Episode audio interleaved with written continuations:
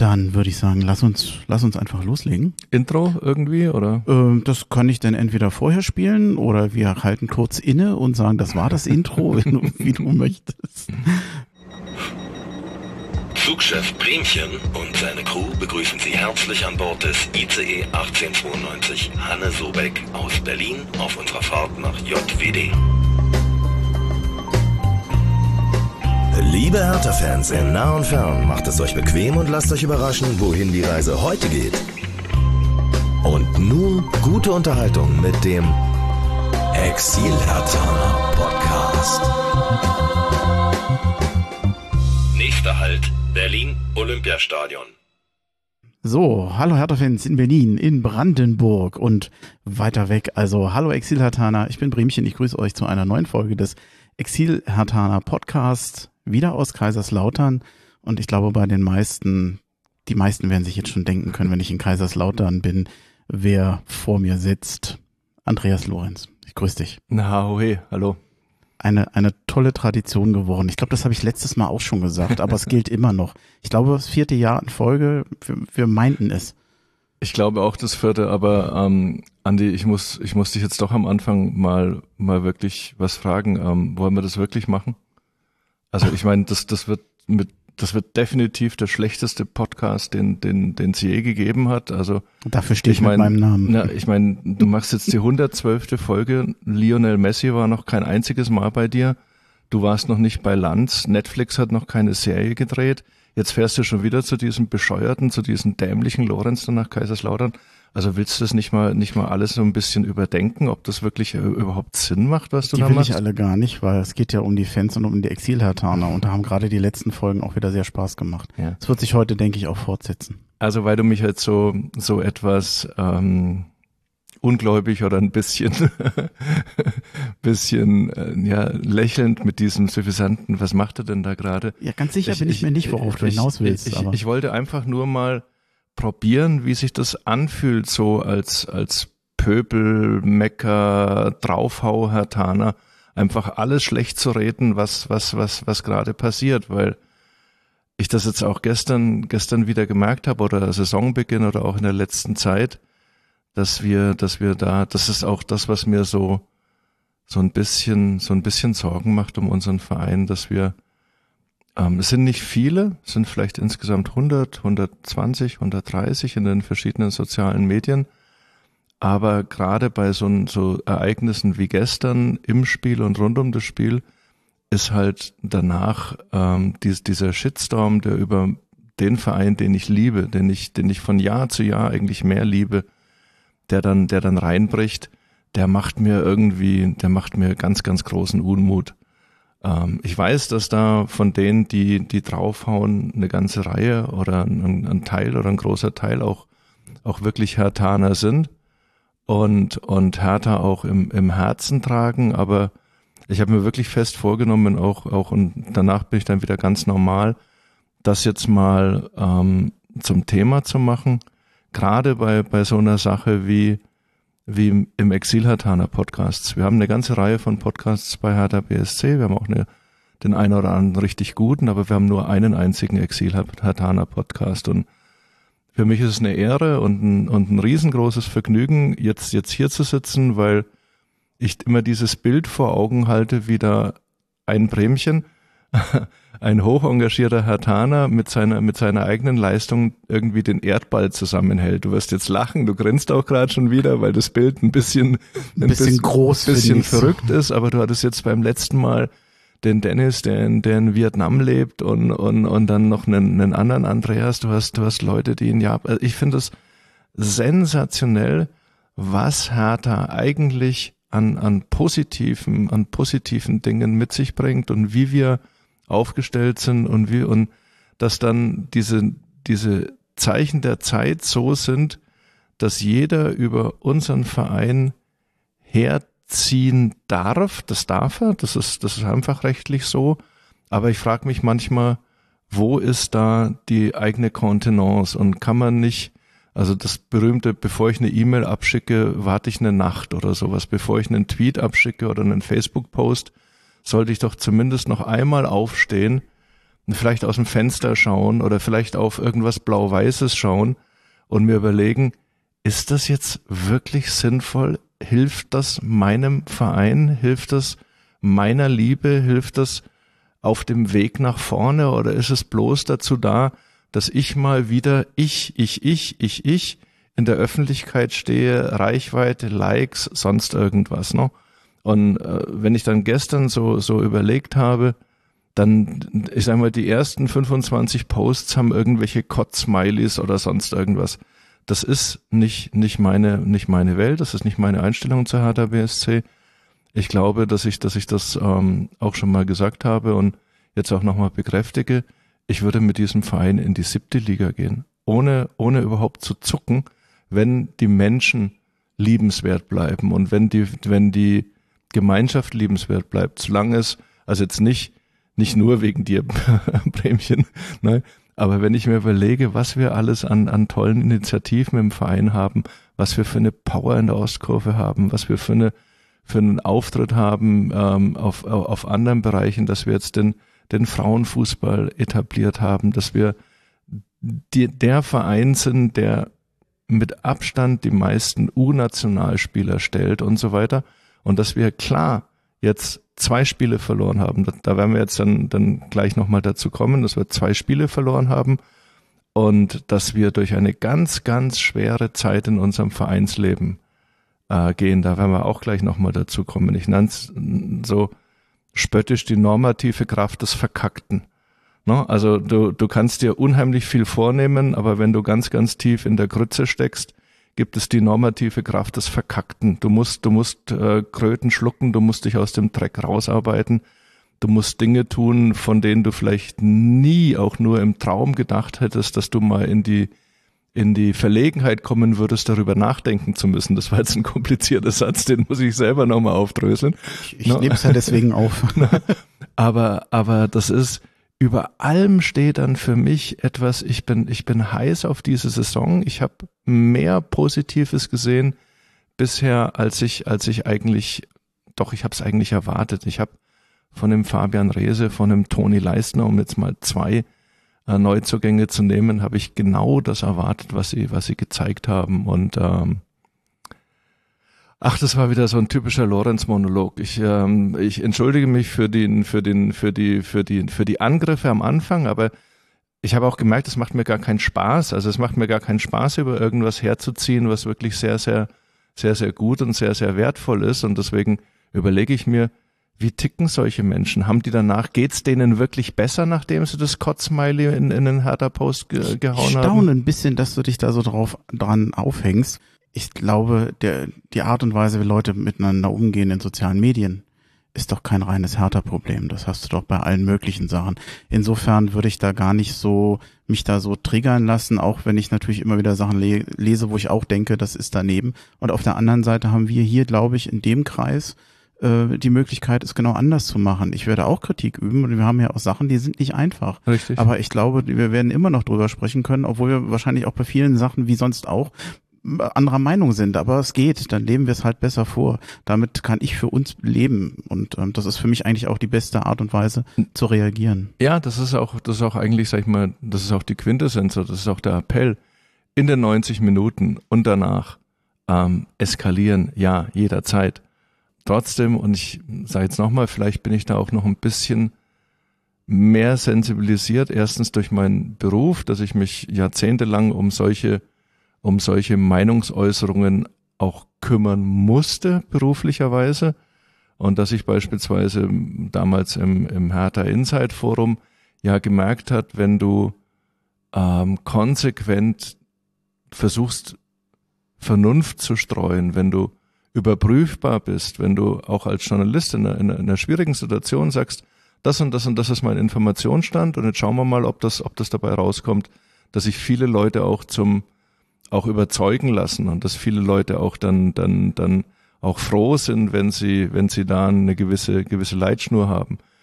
Ähm, muss mir nachsehen, dass ich in Kaiserslautern wohne, wo dieses Phänomen, dieses einerseits unfassbare Begeisterung über den ersten FC Kaiserslautern. Also in der vergangenen Saison, in der, in, in der Spätphase, gab es hier einen Fanmarsch in der Stadt, da hat, da, da hat die Pfalz gewackelt. Das war beim Spiel gegen den, gegen den Hamburger SV.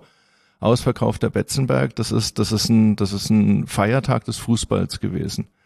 Aber wenn du beim, beim Betze in die Foren gehst, da geht's zur Sache, das ist unfassbar. Ne? Also der, der Trainer ist eigentlich schon entlassen, der, der hat überhaupt keine Chance mehr, der hat von Anfang an nach der, nach der schlechten Rückrunde hat der keine Chance mehr gehabt. Und jetzt ist eigentlich bloß eine Frage der Zeit. Die haben das Auftaktspiel äh, verloren. Und, und jetzt ist eigentlich bloß eine Frage der Zeit, wann Dirk Schuster dann, dann endlich, endlich die Stadt verlässt, so ungefähr. Und das ist für mich komplett verrückt, weil ich glaube, sowohl Kaiserslautern, aber eben bei Hertha kann ich sehr viel besser ein, einschätzen. Wir, wir, wir haben so viel Gutes, wir haben so viel Kraft, wir haben so viel Power. Und äh, ja, man kann das, man kann das ignorieren, aber ich finde, dass dieses Gift, ähm, dass, dass das, das schadet dem Verein, weil wir natürlich auch Medien haben, Klickklitschen und auch größere Medien, die dieses Gift natürlich sofort aufbearbeiten, die ein Geschäftsmodell haben, das auf Giftverbreitung aufgebaut ist und die sich, man sieht es ja jetzt an der Berichterstattung auch äh, gestern und heute wieder, Sturmlauf der Fans ist dann, ist dann die, die, die, die, die Schlagzeile zur, zur Entscheidung über den, über den, äh, über den Trikotpartner und solche Sachen. Und da, da, ja, Stell mir eine Frage zu, zu, zu, zu, den, den, zu den Themen oder noch. Ja, äh, ich jetzt, ich jetzt muss ich, hätte ich dich auch unterbrechen müssen, ja. äh, denn ich finde, Kritik darf man äußern und Kritik muss man äußern und es gab auch Gründe, Kritik zu äußern. Und ich kann auch viele verstehen, äh, die das tun. Ähm, vielleicht können wir uns ja mal am aktuellsten Beispiel Richtig. langhangeln. Vor drei Tagen hätte ich auch noch nicht gewusst, dass wir darüber reden würden. Jedenfalls nicht so negativ. Denn Dickes B kenne ich eigentlich ganz positiv von Seed mit Peter Fox. Ja. Genau das haben wir jetzt auf dem Trikot, aber die meisten reiben sich da doch dran, weil es nämlich vor allem nicht für Seed und nicht für Berlin steht, wie es in dem, wie es in dem Song gewesen wäre sondern wir haben einen neuen ja, Trikotsponsor.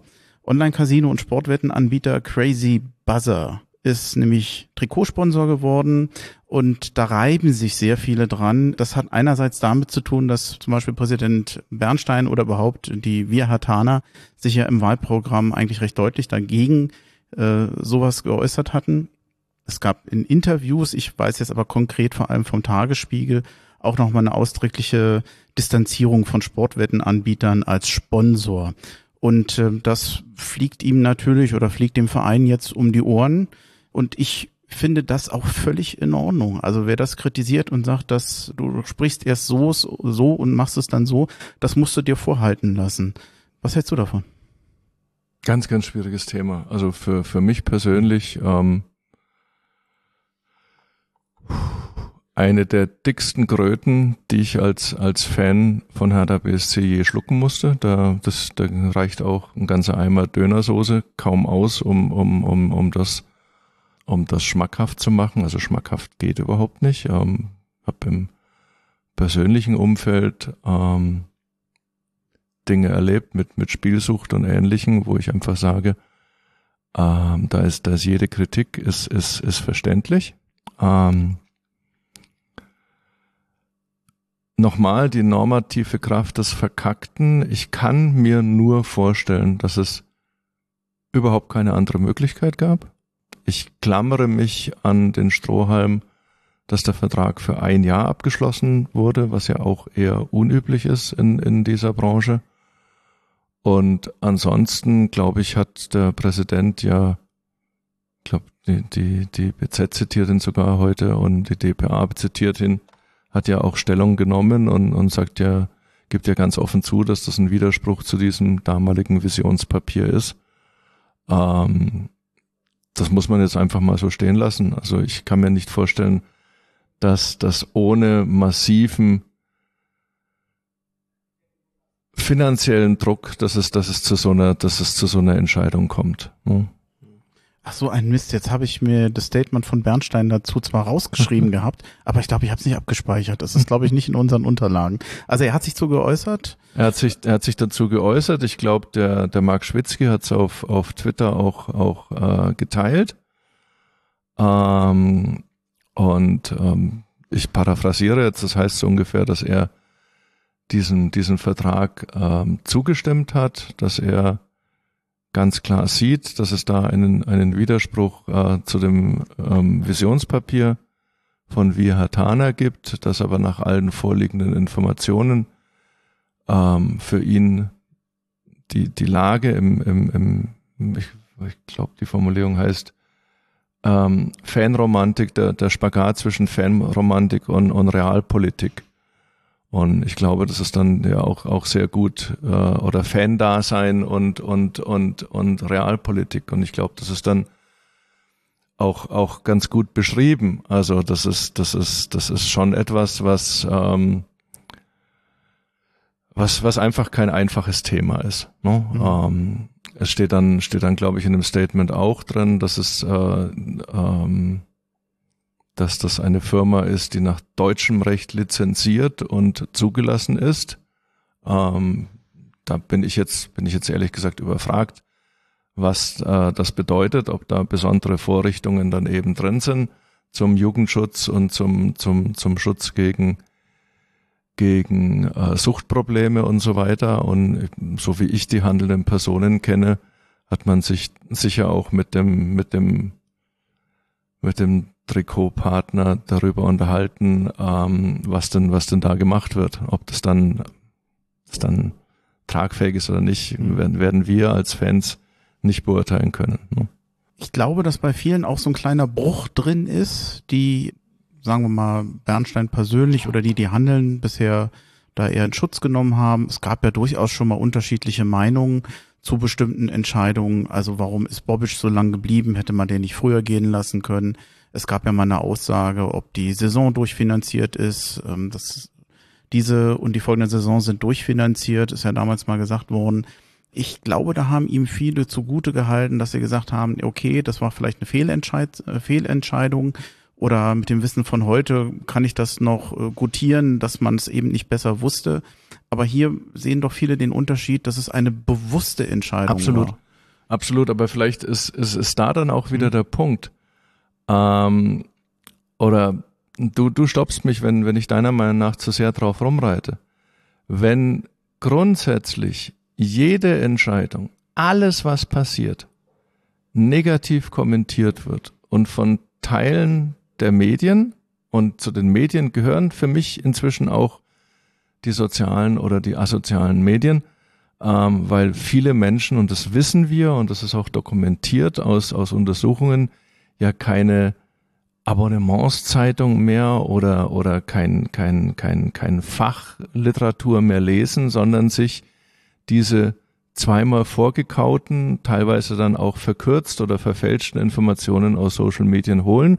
Und für die ist das dann die Wahrheit. Das habe ich gelesen im Internet. Das habe ich gelesen. Ne? Und das ist so eine ganz krasse Verschiebung des Horizonts. Und wenn wir jetzt einfach mal durchgehen, dass das fast jede Entscheidung, du hast die eine Sache gesagt, Freddy Bobic sei zu spät entlassen worden. Meine Challenge, Bremchen, bring mir eine einzige seriöse Stimme vor der Entlassung von Freddy Bobic, die gefordert hat, Freddy Bobic soll entlassen werden. Die gab's nicht. Sandro Schwarz stand in der Kritik.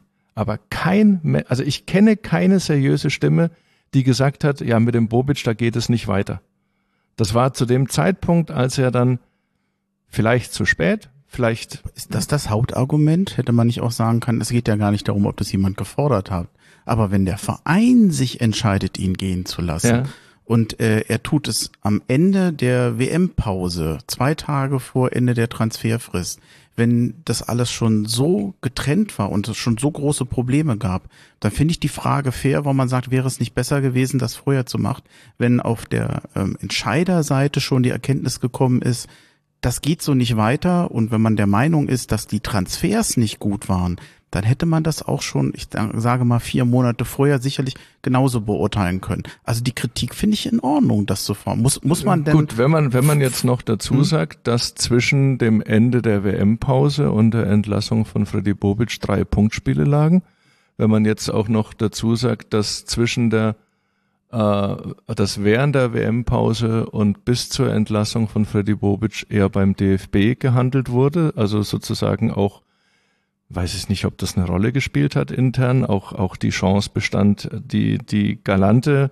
ähm, die, eine galante Lösung dieses Problems zu haben, dann kannst du solche Dinge immer nur im, in der Rückschau nur teilweise richtig werten. Du kannst natürlich sagen, na klar, hätte er dann doch nach dem letzten Spiel im Dezember entlassen, dann wäre doch alles gut gewesen. Ja, hm. klar. Vielleicht wäre es sogar noch besser gewesen, ihn zum Saisonbeginn zu, zu entlassen, aber die Wahl von, von Kai Bernstein war am 26. Juni. Das Geschäftsjahr begann am 1. Juli. Das heißt, sämtliche finanziellen Parameter und auch die Versicherung, dass diese Parameter belastbar sind und tragbar sind, lagen zu diesem Zeitpunkt ja auf dem Tisch. Hm. No? Und äh, Kai Weinstein hat ja in einem, in einem Interview sehr deutlich gesagt, den einen Vorwurf, den er sich macht, ist, dass er nicht äh, am, am 2. Juli gesagt hat, wir brauchen hier einen externen Sanierer, der einfach mal die Zahlen durcharbeitet und der die, der die knallhart auf den Tisch legt.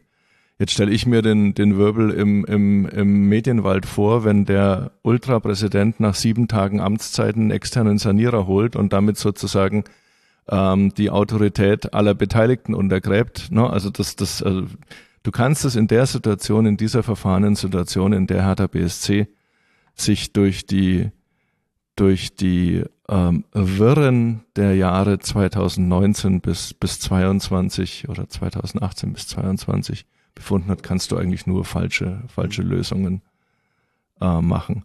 Wo ich halt dann wirklich so so manchmal, also ich, ich, ich muss mich ja auch immer selber dagegen wehren, dass ich, dass ich, dass ich aus 650 Kilometer Entfernung und mit meiner, mit meiner, nochmal mit meiner Verbundenheit zu Hertha aber auch mit meiner Verbundenheit zu, zu vielen handelnden Personen, die, die ich halt auch über, über Jahre und, und Jahrzehnte kenne, dass ich nicht alles zu rosig sehe und, und dieser Kritik auch stellen. Aber wenn ich mir jetzt beispielsweise die Transferfrage anschaue, ähm, und es gibt ja einige Journalisten, die das, die das auch wirklich einordnen, aber die, die werden ja nicht gehört.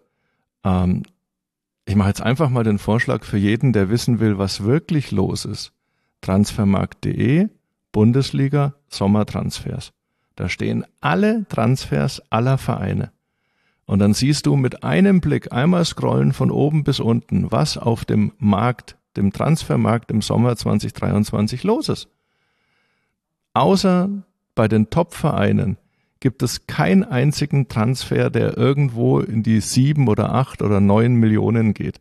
Top-Vereine plus Mönchengladbach, sage ich jetzt mal. Die Werksvereine, ähm, no.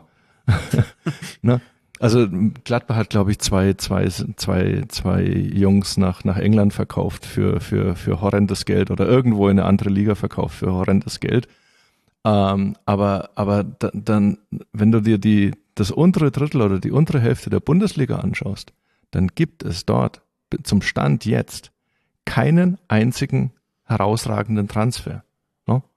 Und ich kann mir durchaus vorstellen, dass wir sagen, wenn wir jetzt sagen, wir haben da für den, für den Toussaint zu wenig Geld lukassiert, ähm, dass, dass das, ja, woher kommt denn diese Einschätzung? Ich kann mir vorstellen, dass es für, für, für Lukas Toussaint kein einziges Angebot gab, außer dem des ersten FC Union. Dass du aber pro Monat einen Bruttobetrag mit allen Arbeitgeberzuschlägen, ich sage jetzt mal von Pi mal Daumen 700, 750.000 Euro überweisen musst. Das heißt, wenn du jetzt noch zwei Monate wartest, ne, und darauf pokerst, dass du vielleicht zwei Millionen mehr bekommst, hast du keine zwei Millionen mehr, weil du die zwei Millionen vorher schon ausgegeben hast. Ne? Lass uns nochmal zurückkommen auf das Trikot. Ähm, ja. Der Punkt ist ja, dass etwas gemacht wurde, von dem man sich vorher ausdrücklich distanziert hat. Ja. Der, für mich ist ja die Interpretation eigentlich verhältnismäßig einfach den handelnden Personen muss ja klar gewesen sein, dass das, was sie da gerade tun, genau dem entspricht, was sie zuvor gesagt haben, was sie eigentlich nicht wollen. Ja wie groß muss die Not gewesen sein, finanziell es doch zu tun? Das drückt eigentlich schon alles aus. Exakt. Du siehst, es, es dreht sich ja alles im Kreis. Hertha ist mit den Finanzen ziemlich mit dem Rücken zur Wand und anders kann ich mir diese Aktion auch nicht erklären. Und ich glaube, das bringt's recht auf den Punkt, würde ich ja. mal so behaupten. Ähm, ich hatte dir vorher schon gesagt, diese Folge heute, die steht so ein bisschen unter dem Motto, wie konnte das eigentlich passieren? Das mit dem Trikot, das ist eine Sache. Aber wenn ich jetzt mal die letzten vier Jahre Revue passieren lasse, dann ging es uns vor vier Jahren irgendwie noch besser, obwohl wir damals über Mittelmaß geklagt haben. Und ähm, die völlig, vielleicht für mich etwas ketzerische und gemeine Frage, wie konnte das passieren, dass wir absteigen, obwohl wir doch zuletzt mit Freddy Bobic und mit Michael Preetz Manager hatten, die ja den Berliner Weg quasi gegangen sind, weil es ja ehemalige Spieler sind. Also die hatten ja eine Berlin-Vergangenheit Ah, okay, und ja. hatten äh, sich durchaus ja wahrscheinlich auch irgendwo mit dem Verein identifiziert. Warum frage ich das so ketzerisch? Weil man merkt, dass das allein natürlich nicht alles ist. Also ähm, man, das ist, ich, ich würde ganz gerne mit dir noch mal einen kleinen Blick zurückgehen, weil das ja die letztendlich auch die die Entscheider waren bei Hertha BSC, die letzten Jahre mit begleitet zu haben. Äh, ich hatte vor, ich weiß nicht, in der ersten oder zweiten Folge mal gefragt und das würde ich ganz gerne jetzt auch fortsetzen. Das ist auch ein Grund, warum ich das frage oder warum ich ganz gerne noch mal die Manager bei Hertha so ein bisschen durchgehen würde. Ich hatte dich mal gefragt, wie du nachdem Michael Preetz weg war, seine Zeit beurteilst. Und da hast du damals gesagt, das kann man erst später machen. Da war ich damals so enttäuscht, bin aber nicht eingegangen drauf und würde das heute gerne mal nachholen. Und zwar, wenn es geht, ab Dieter Höhnes. Ähm, jetzt habe ich so viel erzählt. Willst, willst, willst du zu meiner provokativen Frage noch was antworten? Oder soll ich gleich weitermachen? N- n- Wer schon Nein, so provokant fragt, der muss auch eine Antwort vertragen. du meinst die Frage nach Michael Preetz, oder? Generell Berliner Weg und wir haben ja gesehen, äh, nur Berliner Vergangenheit ist nicht alles. Mhm. waren ja auch nicht unwesentlich nachher leider in den letzten Jahren daran beteiligt, auch am Misserfolg von, von Hertha BSC in der Kaderplanung. Das Spiel waren ja schon wichtige Keyplayer in der Sache. Ich hätte eine sehr philosophische Antwort. Ähm, Die nehme ich auch gern. aber, aber die müssen wir dann wirklich auch nochmal an den, an den einzelnen Personen überprüfen. Ist es nicht ein, ein, eine Kernbedingung des Fußballs, dass das Scheitern am Ende deiner Tätigkeit steht? Also in 99 Prozent der Fälle.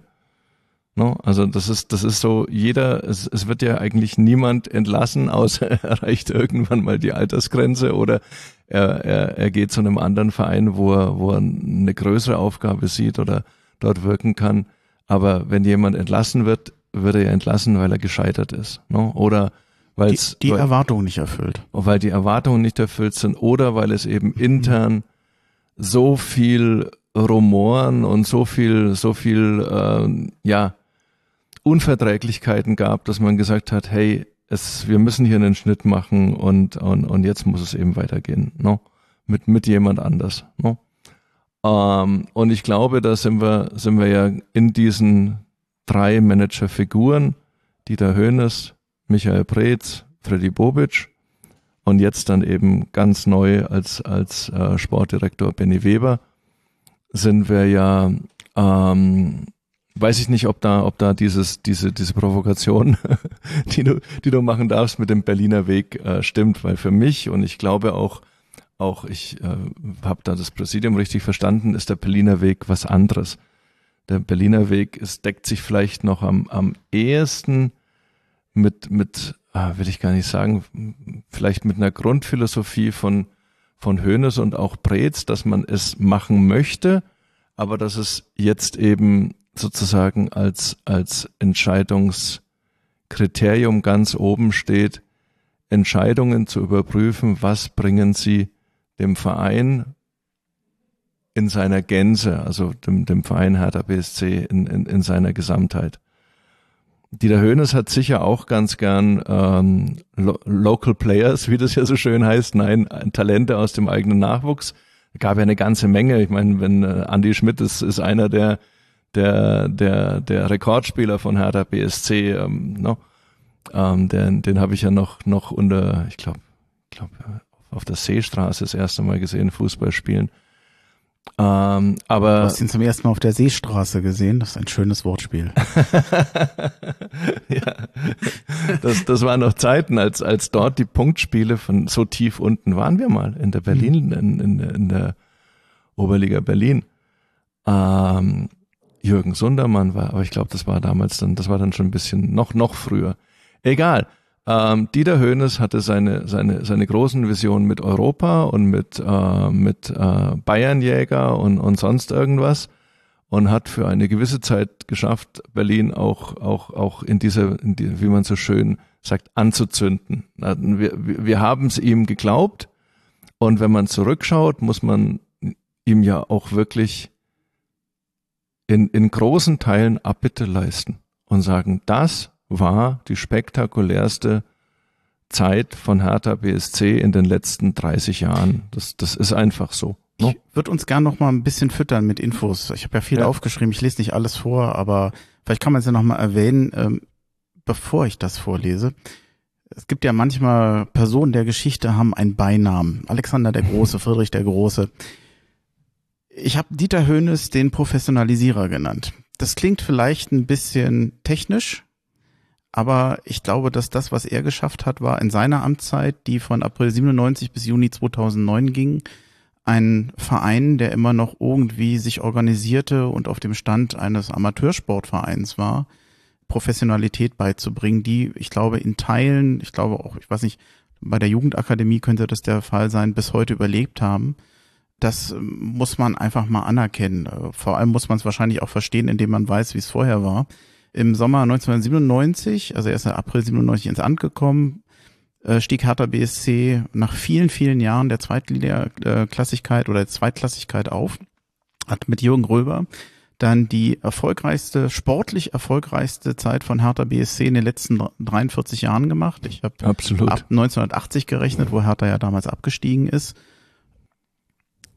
Ich habe hier noch was dazu geschrieben. Ich überlege, ob ich das vorlese. Ich, das ist mal ein Statement, was ich mal abgeben wollte. Ich habe es aufgeschrieben, klingt vielleicht ein bisschen hölzern, aber für Hertha BSC war Höhnes Fluch und Segen zugleich. Man muss ihm dankbar sein, dass er Hertha BSC zunächst in der Bundesliga etablierte und dem Club auch professionellere, äh, professionalisierte. Der Verein hatte diese Modernisierung dringend nötig. Schwierig wurde es, als Höhnes dauerhaft in die Champions League wollte. Hertha verschuldete sich für Spieler, mit denen man in den nächsten Schritt machen wollte und die sich dann eigentlich auch dadurch durch diese höhere Qualifikation refinanzieren sollten. Und das klappte nicht. Also ich kann mich noch an André Lima, an Kaká, an Luisao erinnern. Das war meines Erachtens auch ein Teil seines Scheiterns. Und ich fand das insofern ganz witzig, weil ich den Eindruck habe, dass es zum wiederholten Mal ist, dass ein Manager bei Hertha BSC gehen muss, der versucht, den nächsten großen Schritt nach oben zu machen. Und beiden ist gleich, dass sie groß finanziert haben, dass sie äh, der eine auf Schulden, der andere mit Windhausgeld. Und beide haben gesagt, ja, die, die größeren äh, Gehaltskosten der nächsten Zeit, ja, da, im Moment können wir es nicht finanzieren, aber wir durch die sportliche Qualifikation ähm, kommen wir ja nach weiter, kommen wir nach oben und dann können wir das bezahlen. Und bei beiden ist es nicht eingetreten. Bei uns belastet das bis heute, das ist ein Teil unserer finanziellen Problematik.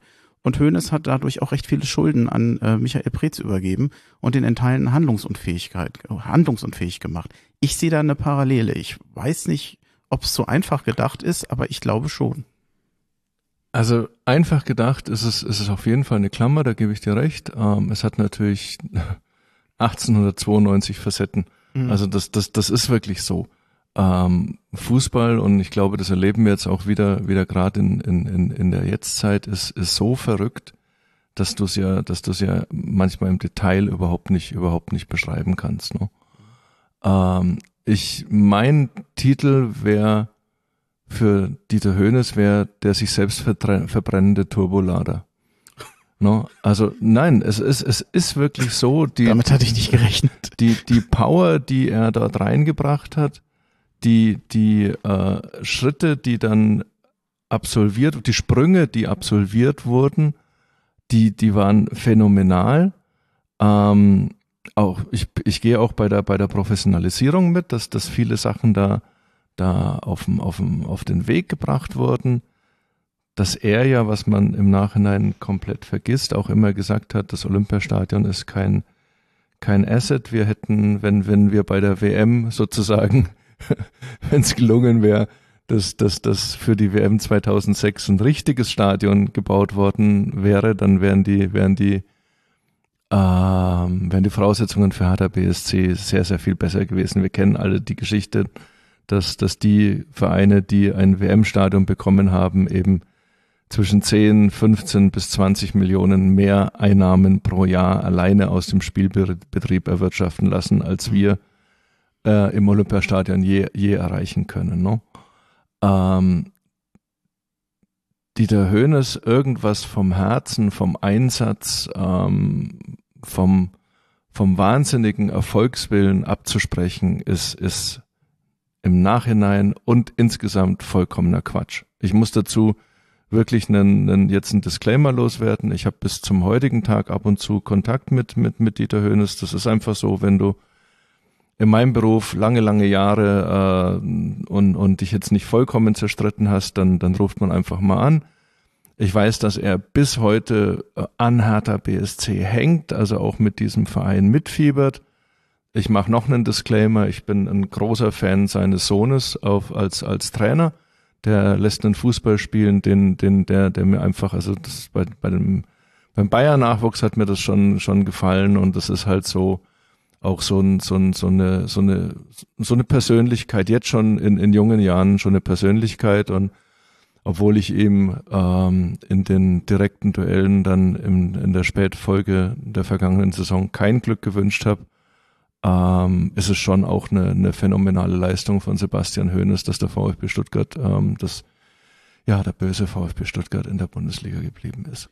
Ähm, die Endzeit von Hoeneß hat dann, waren, waren Männerstreitigkeiten, die man in der Öffentlichkeit überhaupt nicht beschreiben kann. Und da haben alle ihren Anteil dran. Und es war einfach am Schluss war es, war es, ähm, wer setzt sich durch? Und ich weiß nicht, ob mir jetzt ein, ein Dieter Höhnes, Klammer auf, mal wieder, Klammer zu böse ist, wenn ich das so formuliere, aber ich glaube, dass ich im Gespräch ihm das auch erklären könnte.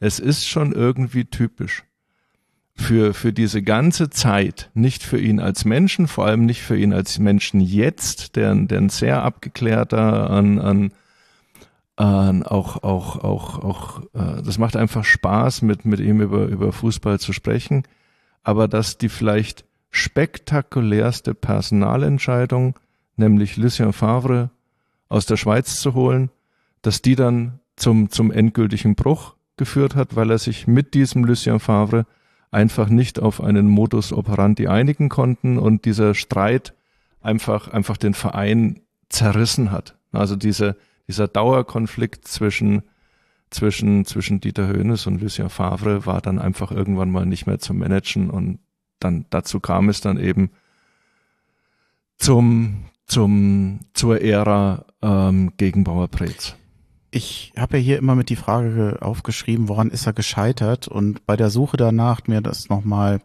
ja, über Artikel aufzubereiten, bin ich über zwei Begriffe gestolpert. Ich, ich bin mir nicht mehr sicher, ob es der Tagesspiegel war, aber irgendwo hatte ich mal, als Hönes gegangen ist, einen Artikel gefunden. Da war einfach nur geschrieben, der Mann, der nichts delegiert.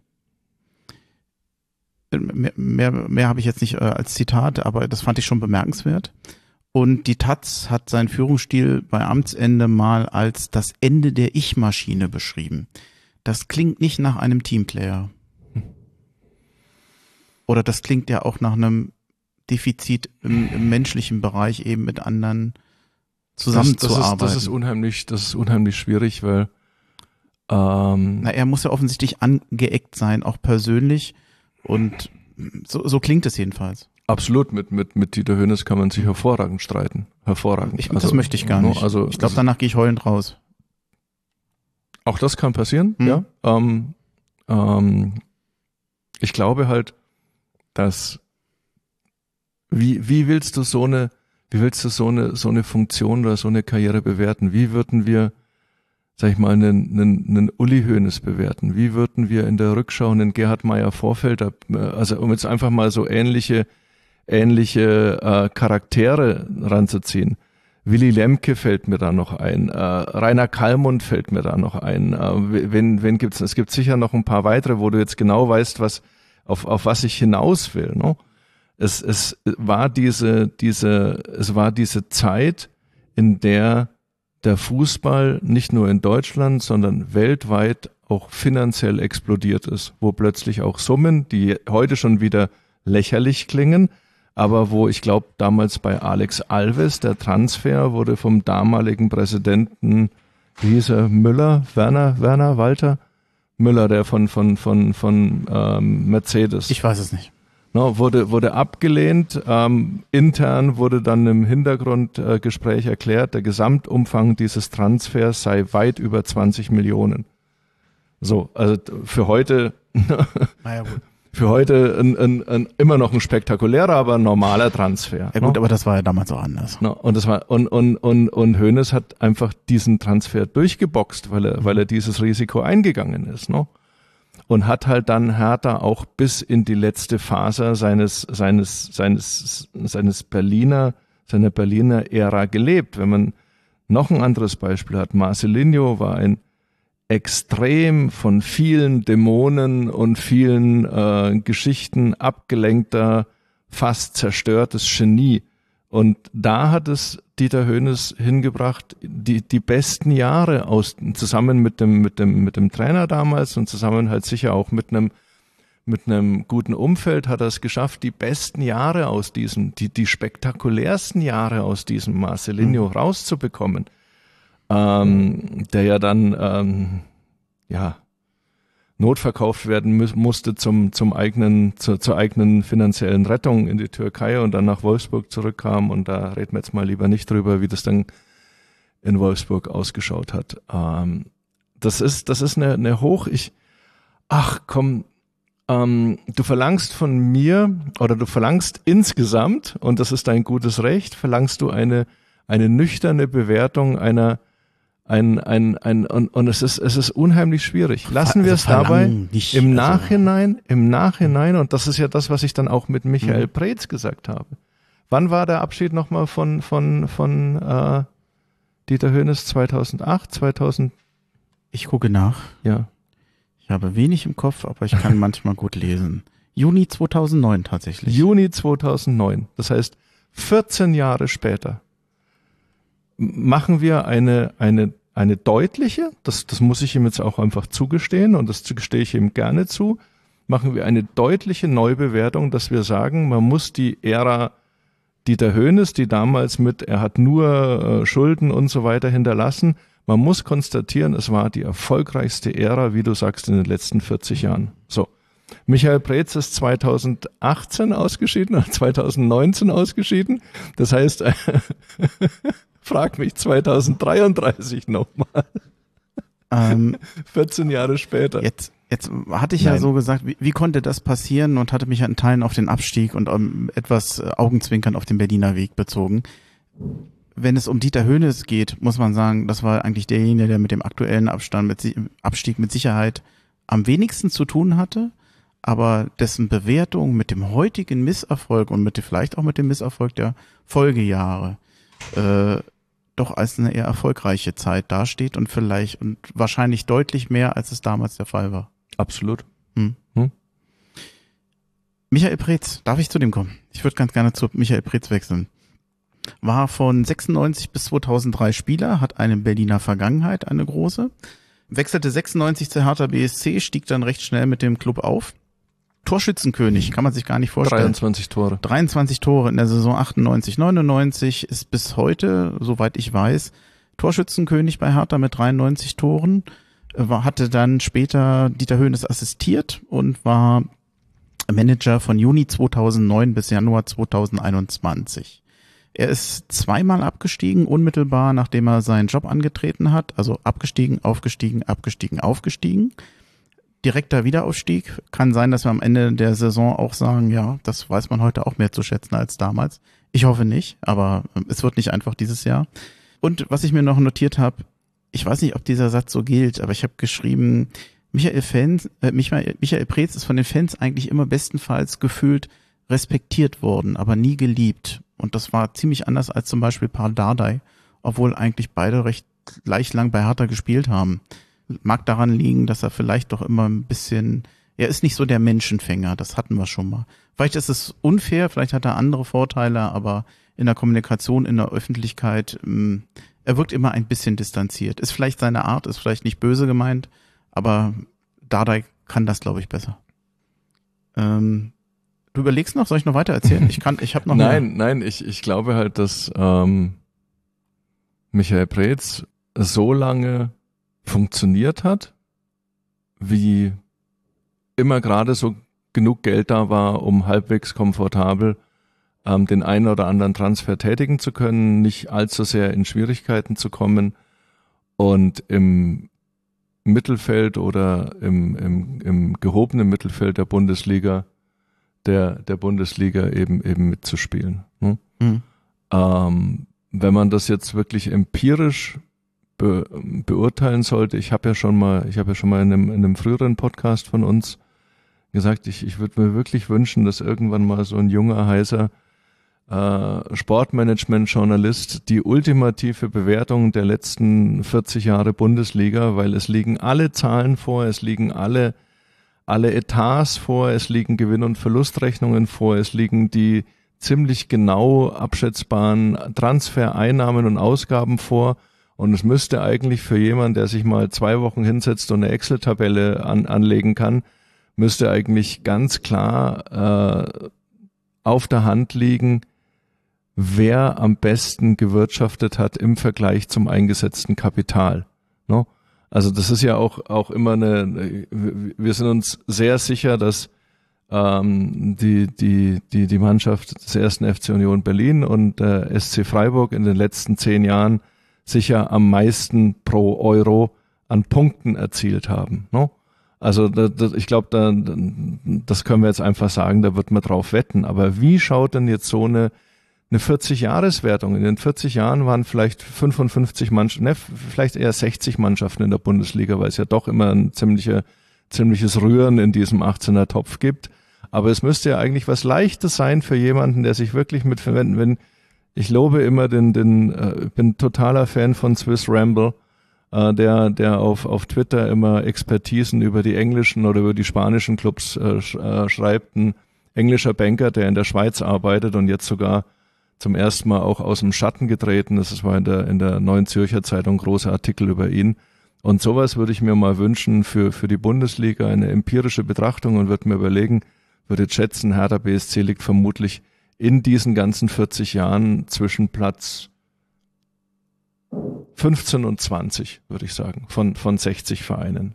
Eingesetztes Kapital, rausgeholte Punkte, bla bla bla. Ähm, angehäufter Markenwert, wenn man das, wenn man das definieren kann. Ne? Ähm, Michael Preetz hat eine ganze Reihe von, von, von wirklich lustigen und höchst erfolgreichen Transfers gelandet. Ähm, das, das war schon, also Ramos beispielsweise oder, oder, oder andere Leute. Oder war Ramos noch Hönes? Nee, ich glaube, Ramos war schon, war schon, war schon äh, Michael Preetz. Und hat damit eigentlich Hertha gut getan ne? aber hat es nie in irgendeiner Art und Weise so ummünzen können, dass wir davon träumen konnten, wenn wir es überhaupt träumen wollten, wieder in die Champions League oder regelmäßig in Schlagdistanz zur Champions League zu kommen. Ich hatte ja von einem Beinamen geredet und ich habe bei Michael Preetz der Bewahrer genommen. Ja, ja. Denn er war niemand, er wollte eigentlich gar nicht groß verändern, seine Aufgabe war nicht verändern. Preetz hat in seiner Zeit bei Hertha überwiegend positive Transferbilanzen gehabt. Er hatte seine erfolgreichste Zeit zusammen mit Paul Dardai mhm. und Hertha war der Ausbildungsverein und in dieser Zeit, auch wenn wir heute schimpfen, Mittelmaß, aber er war verhältnismäßig beständiges Mittelmaß. Bundesliga-Mittelmaß, muss man dazu sagen. Und erste Bundesliga-Mittelmaß, aber es ging halt auch nicht weiter nach unten. Wobei es auch jetzt nicht so war, als wenn er nach den Sternen greifen wollte in dieser Zeit. Das mhm. war eher, eher Bescheidenheit. Der ein oder andere sagt ein bisschen zu bescheiden, aber okay. Äh, woran ist er gescheitert? Er ist in dem Moment gescheitert, wo Geld da war. Und Komisch eigentlich, ja, oder? Ja. Und wo, wo dann. Wie oft hat man das? Fallen dir andere Beispiele ich, ein? Ich, doch, mir, mir fällt sogar das eine oder andere Beispiel ein. Ähm, 1860 München damals, als mhm. sie mit FC Bayern zusammen das, das, das, das große Stadion und sozusagen Übernommen. Ein, ja, mhm. und no, mit einem Schlag wollten sie dann da, da oben äh, auf, auf Augenhöhe sein und sind, sind brutaler abgestürzt als, als, als, als viele, viele, viele anderen Vereine, die abgestürzt sind. Ähm, sage jetzt mal auf einer anderen Ebene, auch wenn sie sich jetzt wieder erholt haben, hat Werder Bremen auch jahrelang ähm, immer auf die Champions League gezockt und als es dann nicht mehr passierte, gab es auch keinen Plan B und sie sind, sind wirklich dann von einem fast jahrzehntelangen Spitzenclub der Bundesliga zu einem, einem Auf- und Absteiger oder zumindest zu einem, zu einem unteren Club durchgereicht worden, der, der jetzt auch, glaube ich, keine Chance hat, auf Dauer irgendwie wieder europäische, also, also die, die sogenannte Champions League, die mir ja persönlich vollkommen inzwischen vollkommen egal ist, ähm, anzugreifen und solche Dinge. Ich glaube, bei, bei, bei Michael Preetz und ähm, Werner Gegenbauer und vielleicht auch noch mit reingenommen Ingo Schiller, muss man muss man konstatieren, ob das jetzt eine Ausrede ist oder das, das muss jeder für sich selber beweisen, dass auf vollkommen verrückte Art und Weise fast alles, was sie probiert haben, schiefgegangen ist. Und diese, ich glaube, dieses, dieses, dieses Dauerfeuer des, des Misserfolgs, das, dieses Dauerfeuer, das, es klappt einfach nicht.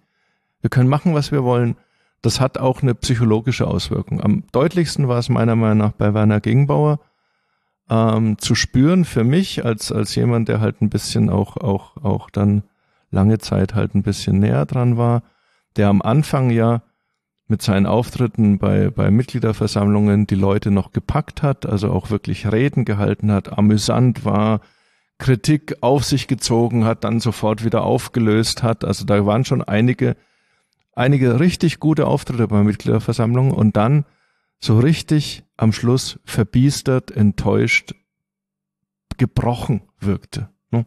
Und ein Mann, der, der, der, der, der im Leben unfassbar erfolgreich ist, der, der, der, der ein Lebenswerk hat, der in Berlin hinter den Kulissen ein Player ist und der dann aber durch diesen, durch dieses pausenlosen Scheitern in einem Bereich, wo junge Männer mit kurzen Hosen einer runden Kugel hinterher äh, laufen, gebrochen wird. Ne? Also vollkommen verrückt. Und ich habe mich vor kurzem, ich, ich möchte jetzt den Namen nicht sagen, weil ich ihn nicht um Erlaubnis gefragt habe, mit einem früheren sehr hohen Würdenträger von Hertha BSC unterhalten, der auch in dieser sehr erfolgreichen Zeit ähm, auch, auch eine wichtige Rolle gespielt hat. Und wir unterhalten uns so und ich sag, können Sie mir sagen, was ist denn da passiert jetzt dann mit in dieser Schlusszeit, dass das alles so eine Katastrophe wurde? Und er sagte ein einziges Wort, Herr Lorenz, Kontrollverlust. Und das ist die, auch die einzige Erklärung, die für mich irgendwie Sinn macht. Es ist so, wie wenn du dein, dein Leben lang nach einem, nach einem Traum gierst und jetzt plötzlich gewinnst du Gestern Abend hat jemand in Hamburg 117 Millionen Euro im Euro-Jackpot gewonnen. So. Der Windhorst-Ding war, war ja ähnlich. Also vielleicht sogar von der Summe ähnlich, weil irgendwie so 200 waren ja erstmal um Altlasten und dieses und jenes und bla bla bla. Aber plötzlich hast du Geld. Und was passiert ist, irgendwie so, äh, mein Bild ist, Du hast diese ganze Kohle genommen, bist ins Casino und hast es auf die 13 gesetzt. Und zehn Ferraris gekauft. Ja. Das, das ist der Punkt. Also wenn man sich nüchtern im Nachhinein diese Transfer, mhm.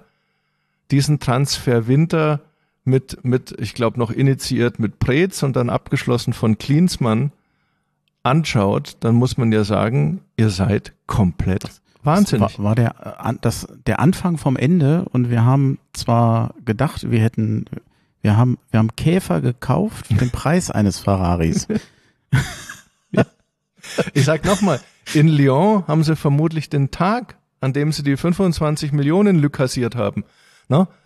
Den, den haben sie immer noch als Feiertag. Die machen jeden, jedes einzelne Jahr an dem Tag, wo mhm. der Vertrag unterschrieben wird, machen die eine Polonaise rund ums Vereinsheim wenn es ein Vereinsheim gibt. Ich war noch nicht in Lyon dort. No? Mit Michael Preetz, der Bewahrer, konntest du leben? Ja, kann, kann ich auf jeden Fall, ja. Die, die, letzten, die letzten Jahre waren dann halt so, dass er, mhm. glaube ich, sich einerseits emotional schon zurückgezogen hatte und verbissen und damit dann natürlich auch Verbissenheit hat immer was mit Blindheit zu tun. Das gilt auch, lieber Dieter Höhnes, auch, auch für die, die Spätzeit Höhnes, mhm. ne, dass da eine gewisse eine gewisse nicht mehr hinschauen, was äh, links und rechts des Weges passiert, ist meine Deutung, würde ich auch, würde ich auch belegen in, in, einem, in einem privaten Gespräch. Aber das ist auch bei, bei Michael Preetz ohne die vorherigen Erfolge. Also die, die Erfolge sind ja ganz klar, zweimal Wiederaufstieg noch. Wiederaufstieg ist so wie, ähm, ich bleibe in der Schule sitzen und schaff's dann im nächsten Jahr. Also das ist schon, ist schon irgendwie. Schöner Vergleich.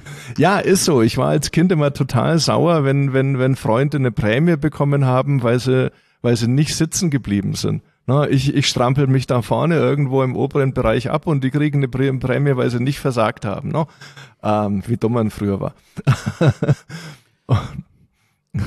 Nein, und, und, und, und dann kam eben diese Zeit, wo, wo du von, ja, von der ersten Pressekonferenz gemerkt hast, äh, Windhorst, Gegenbauer, das passt überhaupt nicht zusammen. Dann, dann kam die, die Fehlentscheidung mit, mit, mit, oder die ja, gut gedachte, aber halt einfach nicht funktionierende Entscheidung mit Ante Czovic. Und ab da war es dann Heide Witzka, Herr Kapitän, äh, bloß noch, bloß noch, bloß noch Irrsinn. Hätte, hätte ich als nächstes erwähnt. Er wurde gegangen damals von Carsten Schmidt.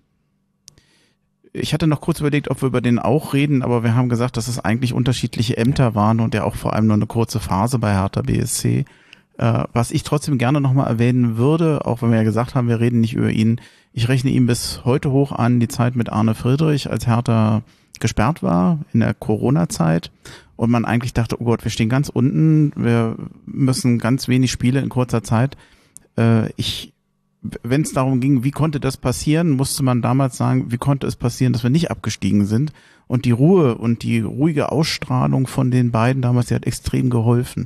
Das fand ich eigentlich sehr schön. Ich wollte es nicht unterschlagen, möchte aber ansonsten zu Freddy Bobic kommen. Äh, wir sind den Berliner Weg gegangen. Wir haben jemanden geholt mit Berliner Vergangenheit. Du kannst ruhig die Augen rollen, wenn du möchtest. Mach ich. Ich habe nur Angst, dass du rüberhaust. Das ist das Einzige. Nein, das ist nicht der Berliner Weg, aber da kommen wir noch dazu. Aber auf jeden Fall ein Spieler, der Berlin Vergangenheit hatte oder ein Manager, der als Spieler Vergangenheit hatte. Er hat ja in Berlin gespielt gehabt. Er wechselte im Juni 2021. Er war der Hoffnungsträger dass es bei Hertha besser geht. Und zwar vor allem in puncto Transfers. Ich glaube, Kaderplanung. Wir wollten endlich wieder einen günstigeren Kader haben. Wir wollten die Spieler, die nicht in Anführungsstrichen sportlich nicht funktionierten, äh, von der Gehaltsliste wieder haben. Und wir wollten eigentlich wieder, ja, Mentalität haben. Er stand für Mentalität wie kaum ein anderer, auch für Verbissenheit. Ähm, man, aus heutiger Sicht verstehe ich manche Artikel über ihn aus Frankfurt etwas besser über jemanden, der hochmotiviert ist, der auf jeden Fall das tut, was er für richtig hält, aber eben auch ohne Ansehen der Person, also das unabhängig davon. Darf er nicht vergessen, dass auch ein Zecke Neuendorf und ein Dardai mehr oder weniger gegangen sind bei Hertha unter Bobic. Das alles ist noch gepaart gewesen mit einem unfassbaren Personalwechsel. Das hatten wir unter Klinsmann auch schon bei den Trainern und im Trainerstab. Aber äh, ich glaube, so stark wie unter Bobic war es, glaube ich, bei keinem. Und das Ganze hat nicht funktioniert. Er ist für mich, und das wäre jetzt mein Beiname, eigentlich der gescheiterte Hoffnungsträger. Denn gekommen ist er als Hoffnungsträger und gescheitert ist er so schnell wie kein anderer. Ich glaube, wir haben jetzt, ähm, wir müssen trotzdem noch mal einen Klammer auf bitterbösen Klammer Zusatz zu Jürgen Klinsmann verwenden. Also ich glaube, in meiner, meiner ganzen Zeit als Fußballfan, als Hertha-Fan, als quasi näher dranstehender, ich habe noch, ich war noch nie von einem Menschen charakterlich so enttäuscht wie von Jürgen Klinsmann. Das war für mich die, die schäbigste Nummer. Wegen seines Abschieds? Ja, mhm. die schäbigste Nummer, die ich. Wegen was sonst? Ne, ne, die schäbigste Nummer, die ich je erlebt habe. Also das ist, das ist bis heute für mich ein, ein, ein absoluter moralischer Tiefpunkt mhm. in, in der Geschichte von, von, von Hertha BSC und auch in der Geschichte des Fußballs. Ich, ich wollte gerade sagen, das ist auch bundesligaweit ja. und ich kann mich an keinen ähnlichen Fall erinnern. Also ähm, ich weiß noch, Jean Löring hat mal einen Trainer in der Halbzeit gefeuert. Das sage ich mal, hat, hat, hat ähnliche Qualitäten. Aber dass, dass jemand dem du den Schlüssel für den fürs Vereinsheim und den Schlüssel für das Olympiastadion und den Schlüssel für den für die Herzen vieler Menschen in die Hand gedrückt hat, sich auf auf so eine widerliche charakterliche Art ähm, dann dann aus der Verantwortung zieht. Das ist das ist für mich das ist für mich bis heute nicht ver, ver, ver, begreifbar. Ich weiß noch, da war ich da war ich schon in Kaiserslautern und, und krieg eine, eine Message von, von einem sehr guten Freund und äh, denk mir, der will mich verarschen und schau drauf, ob 1. April ist, aber es war ja weit vorm 1. April und sehe dann dieses, dieses Facebook Live-Dingens und denke mir, ey, das ist versteckte Kamera. Das, das, das, das, also auch dann die Reaktionen bei, bei Hertha BSC, das war ja, das war ja komplett so, als wär's, kommst du, kommst du früh zum Stadion und, äh, und das Marathontor ist zugemauert oder sonst irgendwas oder irgendwas noch, noch Schlimmeres ist passiert. Also ich glaube, Jürgen Klinsmann, und da kann auch, wenn, wenn dann irgendwie, er hatte aber recht mit seiner Kritik. Ey Leute, hört mir das auf. Rechtfertigt das nicht. Ja, Jürgen Klinsmann hatte mit diesem Pamphlet, das er da besteht, hatte, hat er, ich glaube, von 20 Punkten äh, acht Treffer. Das schaffe ich blind, äh, wenn ich blind auf die Dartscheibe werfe. Ja, aber es rechtfertigt ja auch das Verhalten. Es, es, das, das, das, was ist das? Was soll die genau, Relativierung? Genau, dieser, dieser, eben, gebe ich dir hundertprozentig recht, diese, diese komplette Missachtung der, der Seelen von weit über 40.000 Mitgliedern und, und, und Hunderttausenden von Fans. Also das, das ist für mich das, also ich hoffe, dass der irgendwann nochmal irgendwo auftaucht, wo man ihm das auch ins Gesicht fragen kann. Hm. Na, ob er, ob er irgendwo eine, eine, eine, wenigstens zu einer Entschuldigung fähig ist. Das ist ja das Verrückte an der ganzen Sache. Wenn, wenn ich schon so ein, so ein, so ein Facebook-Könner bin, dann mache ich doch irgendwo ein, ein, Jahr später oder sonst irgendwas, mache ich doch nochmal ein Video und sag, ey, war der Tiefpunkt, ähm, ich kapiere es heute noch nicht, tut mir unfassbar leid, aber das ist ja, das ist ja ein Teil des Profifußballs, dass dass, ähm, dass das einfach abperlt an den, also das ist, das, die haben ja eine Seele aus Teflon, also das ist ja, da, da, da perlt ja alles davon ab. Also ich war noch nie in meinem Leben von irgendeinem Menschen im, im Hertha-Umfeld so charakterlich enttäuscht und, und, und bin bis heute, bis heute unversöhnlich wütend auf, auf Jürgen Klinsmann. So, und dann kommt Freddy Bobic und hat ja selber in verschiedenen Interviews gesagt, dass das, was ihm versprochen wurde oder diese Roadmap to Glory, diese, diese, diese, äh, diese Voraussetzungen, was er alles noch machen kann, dass es die überhaupt nicht mehr gab. So. Die böse Bewertung ist, er war deswegen sauer und hat es trotzdem durchgezogen, um zu zeigen, was für ein harter Hund er ist und hat damit das Chaos noch viel, viel schlimmer gemacht und damit ja auch, sage ich mal, seinen, seinen elementarsten Pflichten als Geschäftsführer zuwidergehandelt. Vor allem als auch als Kaufmann, oder? Ja. No? Die, die andere ähm, Bewertung ist, er hat's halt probiert, aber die sehe ich nicht, weil ich sehe auch nicht, was da jetzt wirklich probiert war, außer dieses, dieses Gebilde Bobic am Leben zu halten. Ich komme rein auf meinem, ich komme rein auf meinem Gaul. Ähm, ich bin der, ich bin der, ich bin der, der Ganzlinger, der, der, der Revolverheld, der euch rettet. Ich habe noch 27 Kugeln im Colt und jeder Schuss ist ein Treffer. Er hat keinen einzigen Treffer, meiner Meinung nach. Also es ist, es ist ja, es ist ja Wahnsinn, was alles vielleicht ganz kurzzeitig mal so aussah also jetzt, jetzt, oh Gott, ich spreche jetzt über uns an, über, über unseren aktuellen Kapitän und, und, und, und, und mag ihn und, und sehe sein, die ganze Geschichte. Aber Marco Richter ist ja das am nähesten, was man als Treffer bezeichnen kann in dieser, in dieser ganzen Ära, würde ich jetzt mal sagen. Aber gefühlt die Lies und Björkans, die haben ja überwogen. Ja, so hat's Hertha. Hm. No, ähm, an, andere, äh, so, so Sachen wie in Zona kann ich, kann ich, das kann ich einfach verstehen. Das ist, das ist brutalstes Pech. Ne? Mhm. Aber, aber die Leute, die wir weggeschickt haben, ne? die ja auch, sag ich mal, dann das Ende von, ich sag mal, Dieter Hönes hätte gerne den Berliner Weg, so wie, wie, glaube ich, ihn Kai Bernstein definiert, hätte ihn gerne gemacht, aber er hat auch, und das war übrigens auch Jürgen Röbers, ähm, auch Jürgen Röber hat ja, hat ja, hat ja junge Spieler spielen lassen, aber die haben beide immer wieder betont, dass das eben nicht ausreicht auf, auf Dauer. Ne? Ähm, Michael Preetz war durch die Not und aus Überzeugung durchaus bereit, jungen Spielern eine Chance zu geben. hat aber, glaube ich, auch schon irgendwo immer diesen, diesen Fehler gemacht, dass man jungen Menschen nicht genug Zeit gibt oder dass man die Propheten im eigenen Land, die Talente im eigenen Stall charakterlich ähm, härter bewertet als jetzt irgendwelche Neuzugänge von außen. Aber das kennen wir. Ne, du bist mit, mit Kindern, mit Freunden und so weiter. Das ist, das ist immer eine ganz schwere Sache, wenn da einer von außen kommt, der hat, hat immer ein bisschen mehr, der darf ein bisschen mehr falsch machen, als, als derjenige, der innen kommt. Aber was haben wir aus der, was haben, also wir haben jetzt, sag ich mal, vielleicht drei Versuche. Wir hatten die Ära der Boatengs. Was ist im Endeffekt draus geworden? Die Boatengs und dann danach äh, Ebert de Schager und so weiter. Was ist daraus geworden? No? Dann hatten wir die Ära mit, mit Arne Meyer und mit ähm, ähm, wer war wer war noch in der in der Mannschaft? Also wir hatten nochmal auch alle alle weg. Das das äh, lass dich Bobic an. Wir sind ja die Jugendabteilung von Borussia Mönchengladbach. Genau, genau. No? Samacic macht sich sehr gut im Moment. Ja? Also wenn du überlegst, was wir alles an an Talenten schon immer hatten. Ich kann mich noch an eine Mitgliederversammlung mit Michael Preetz erinnern. Da ging es Hertha sehr schlecht.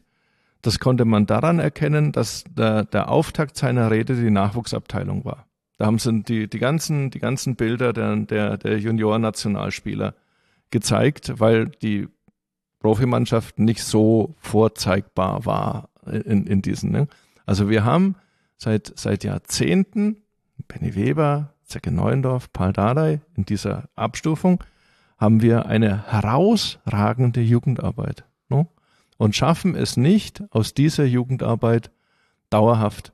Und das und, und fast als Kern, das ist der Berliner Weg, den, glaube ich, das Präsidium der Ära Kai Bernstein gehen will, dass man eben sagt, wenn wir Fehler, also wenn wir Entscheidungen treffen, dann Entscheidungen zugunsten dieser Berliner Spieler und zugunsten von eventuellen Kandidaten die mit dem Verein verbunden sind.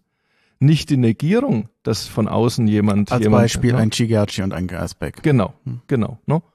Äh, oder zum Beispiel jetzt, ähm, was, was, was mich ja komplett fasziniert hat, weil es ja eigentlich für, also aus 650 Kilometern Entfernung war klar, dass Palko zurückkommen wird.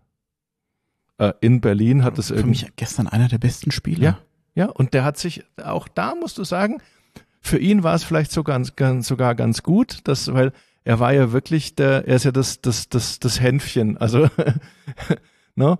Und, und, und jetzt, wenn du auch siehst, mit welcher Entschlossenheit der da, der da, der da sich reinflackt und reinhaut, ne? Dann ist es eben, dass ich, ich würde grundsätzlich, wenn es möglich ist, und das ist ja auch dann auch der Berliner Weg, und ich, das steht übrigens auch in diesem Visionspapier, dass wir niemanden, also dass ich als Hertaner niemanden böse bin, der weggeht. Ne? Vergiss nicht ganz den Pfad zu Freddy Bobic, bei dem ja, Thema sind wir noch. Ja, ähm, ich komme gleich, du hast vollkommen recht.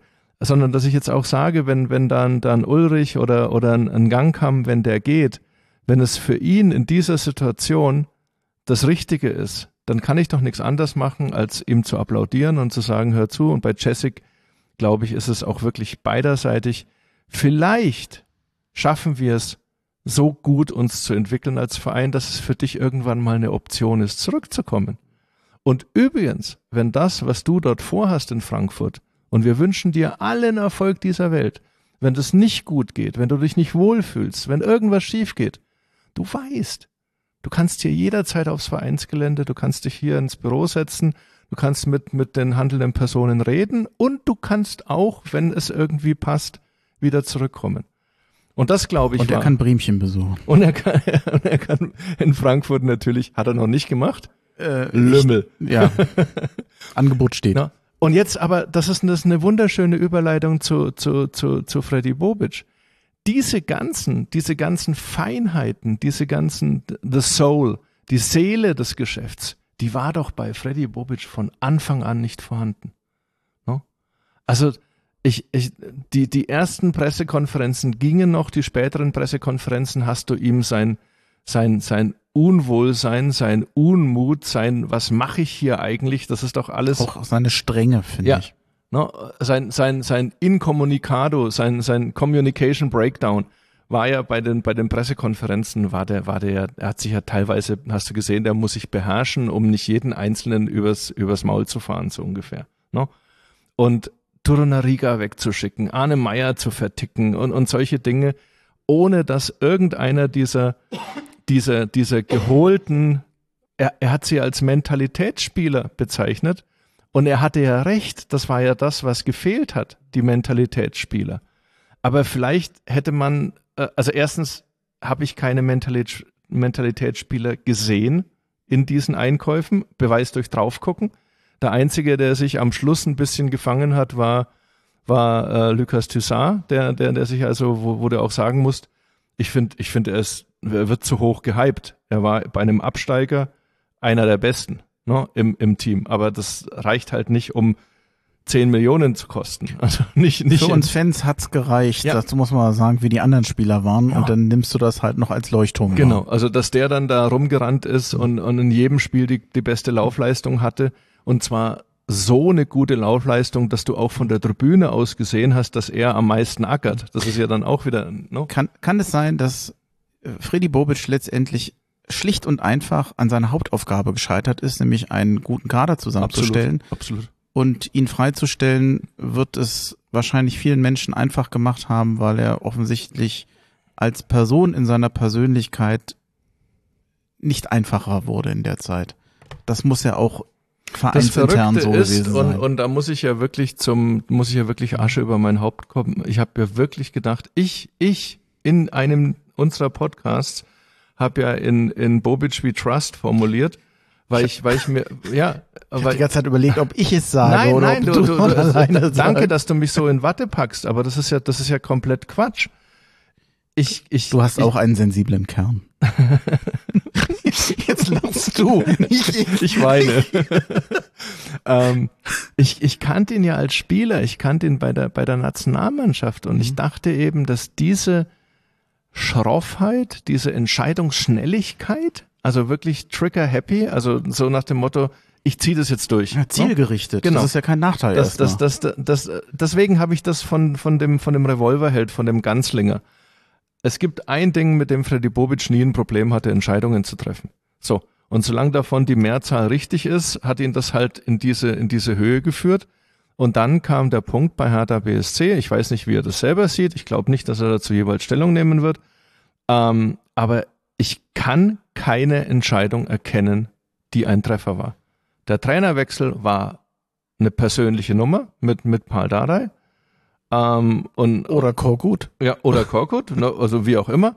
Der nächste Trainerwechsel war dann, äh, wo, wo du, also es, es, es war ja irgendwie, wow, ähm, Sandro Schwarz hätte so gut funktionieren können, hat so als Typ so wunderbar in, in diese, in dieses, in dieses ganze Ding reingepasst und, und wenn du ihn dann auch mal, mal näher erlebt hast, mit welchen, mit welchem riesengroßen Herz und mit welchen, mit welcher Begeisterung er, er da das Ding, es hat, es hat, es hat, es hat leider nicht funktioniert. Also menschlich bedauert das jeder. ja, Ich glaube, das war auch der, wahrscheinlich sogar der Hauptgrund, warum viele, und ich schließe mich da ein, und auch wahrscheinlich im Verein so lange an ihm festgehalten ja, haben. ja. Und eigentlich ist das ja auch gut. Also du bist ja äh, keine Manövriermasse, du hast ja erstmal mit Menschen zu tun. Ja. Du hast ja einen Arbeitsalltag. Und dass man sich da nicht so leicht tut, finde ich eigentlich nett. Und du musst ja meiner Meinung nach auch immer sehen, was gibt der Markt in, den, in, in, in dem Moment her. Ne? Und äh, ich will da jetzt überhaupt keine, keine, keine Namen äh, jetzt sozusagen despektierlich, äh, despektierlich nennen, aber es gibt halt schon eine Reihe von, von Trainern, wo du sagst, okay, der hat's dort probiert, der hat's dort probiert, der hat's dort probiert. Äh, jetzt darf er es dann bei Hertha BSC probieren. Ist das, ist das wirklich das, was wir wollen? Das heißt, du möchtest Peter Neururer nicht zurück? das, weiß ich, ob ich das sympathisch finden soll. Aber Peter- du wirst Peter- ihn nicht gemeint haben. Nein, ich habe Peter Neuroder nicht gemeint und ich grüße ihn, äh, er wird es nie hören, aber ich grüße ihn ganz herzlich. Wir hatten, also das ist wirklich jetzt eine, eine Geschichte, ähm, Opa Lorenz erzählt aus dem Krieg. Ich hatte eine der, der, der härtesten Streits meiner ganzen Journalistenkarriere mit Peter Neuroder. Tatsächlich. Und äh, wir haben uns dann irgendwann mal versöhnt, ähm, auch unter ganz kuriosen Umständen. Und äh, ich mag ihn. Ne? Es hat äh, das, das, was damals, das, was damals passiert ist, das, was damals passiert ist, war, bin ich der Meinung, dass, dass, dass ich mir keinen keinen Vorwurf ähm, machen muss. Da ist er komplett anderer Meinung. Es war schon Journalismus on the Edge, muss ich auch sagen, und, und große Klappe, also große Lorenz-Klappe. Aber ich hatte recht. Und er sagt halt, es wäre reiner Zufall gewesen, was, was damals passiert ist. Also äh, es ging, ging bei, bei Hertha, ähm, als er da verpflichtet wurde und dann ja, damals war er noch der richtige Peter Neururer, der ja wirklich auf der Rakete saß und an jeden einzelnen Tag Richtung, Richtung Mars aufgebrochen ist. Äh, auf, no? Also seine erste Pressekonferenz war gegen, ich glaube, das war ein Spiel gegen Kaiserslautern, lustigerweise. Gegen Kaiserslautern werdet ihr keine Mannschaft auf dem Spielfeld sehen, sondern elf Ein-Mann-Raketen. Ich glaube, wir haben eins zu vier oder so oder 0 zu vier verloren. Also die elf Ein-Mann-Raketen sind halt auf der Abschlussrampe verglüht. No? Hm. Und dann hat er vor jedem Spiel hat er so einen Spruch gebracht und es, es wurde nicht besser. Ich glaube, er hat, hat die schlechteste Auftaktserie hingelegt, hat aber einen, einen unfassbaren Einfluss auf die Mannschaft gehabt. Also die, die Mannschaft hat, hat auch gekämpft, das muss man auch sagen. Und dann hat er angefangen plötzlich über dafür empfängliche Zeitungen Bedingungen für seine Vertragsverlängerung zu stellen. Und die wurden vom Präsidium alle erfüllt. Wer seinen Vertrag nicht verlängert hatte, war Peter Neururer.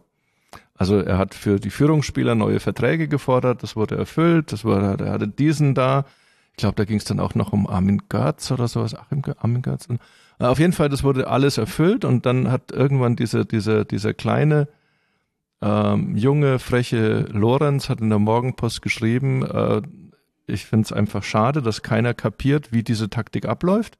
Als nächstes wird Neururer fordern, dass das Marathontor zugemauert wird, weil es ihm auf der Trainerbank zu sehr zieht und am Ende der Saison wird er trotzdem gehen. Und dann war eine Pressekonferenz und er hat mich von der ersten Sekunde der Pressekonferenz aus angebrüllt von vorne. Und das ist eine absolute Unverschämtheit, was ich da schreibe und, und ich würde, werde mich dafür noch entschuldigen müssen und so weiter. Und am selben Tag kam über einen Ticker, über, über DPA, dass er in Saarbrücken unterschrieben hatte. Wie komme ich jetzt zu Benny Weber nach dieser Nein, Geschichte? Lass, lass uns noch mal, lass uns noch mal ähm, zu, zur Ära Bobic ähm, kommen. Ja, aber da ähm, müsste ich jetzt mit Blick auf die Uhr, ich, also einmal drehe ich sie um und du hast schon Bonuszeit. Dann äh, lass uns zu Benny Weber kommen vielleicht ganz kurz, weil äh, wenn du das äh, Thema Freddy Bobic abschließen willst, ähm, aber nee, ich, ich glaube, ich wird hatte, das etwas längeres. Ich hatte noch einen, ich hatte noch einen Gedanken, aber ich glaube, wir haben alles gesagt. Das ist hm. ja die die die Fakten liegen ja auf dem Tisch. Punkt. Denn auch da würde ich dich bitten, wenn es geht, kurz. Ich habe jetzt Benny Weber als den. Ich habe mir dazu nicht groß was aufgeschrieben. Er ist jetzt im Amt. Ja. Er hat eine verdammt schwere Arbeit. Ich finde, die macht er bei den Neuverpflichtungen gefühlt recht gut, trotz der bisherigen zwei Spiele. Er hat halt wirklich alles andere als einfache Rahmenbedingungen. Ich hoffe, dass wir ihn im positiven Sinne als der Sanierer mal im Hinterkopf behalten oder an, uns an ihn erinnern können, als jemand, der Hertha hat am Leben erhalten, der möglichst es schaffen wird, Hertha wieder in die erste Liga zu bringen. Wenn nicht dieses Jahr, dann spätestens nächstes. Aber er hat auch natürlich eine verdammt schwere Arbeit.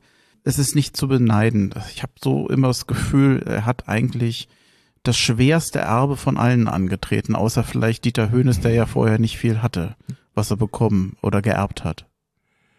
Also ich glaube, dass es wirklich, wirklich eine, eine, eine, eine, eine Wahnsinnsaufgabe ist, weil er ja noch dazu seine Arbeit, seine Arbeit ist überlebenswichtig, seine Arbeit ist ohne gefüllte, ähm, ähm, ohne gefüllte, ohne gefüllte Mannschaftskasse oder, oder, oder ähm, ohne große finanzielle Möglichkeiten. So, dann hat er das nächste Problem.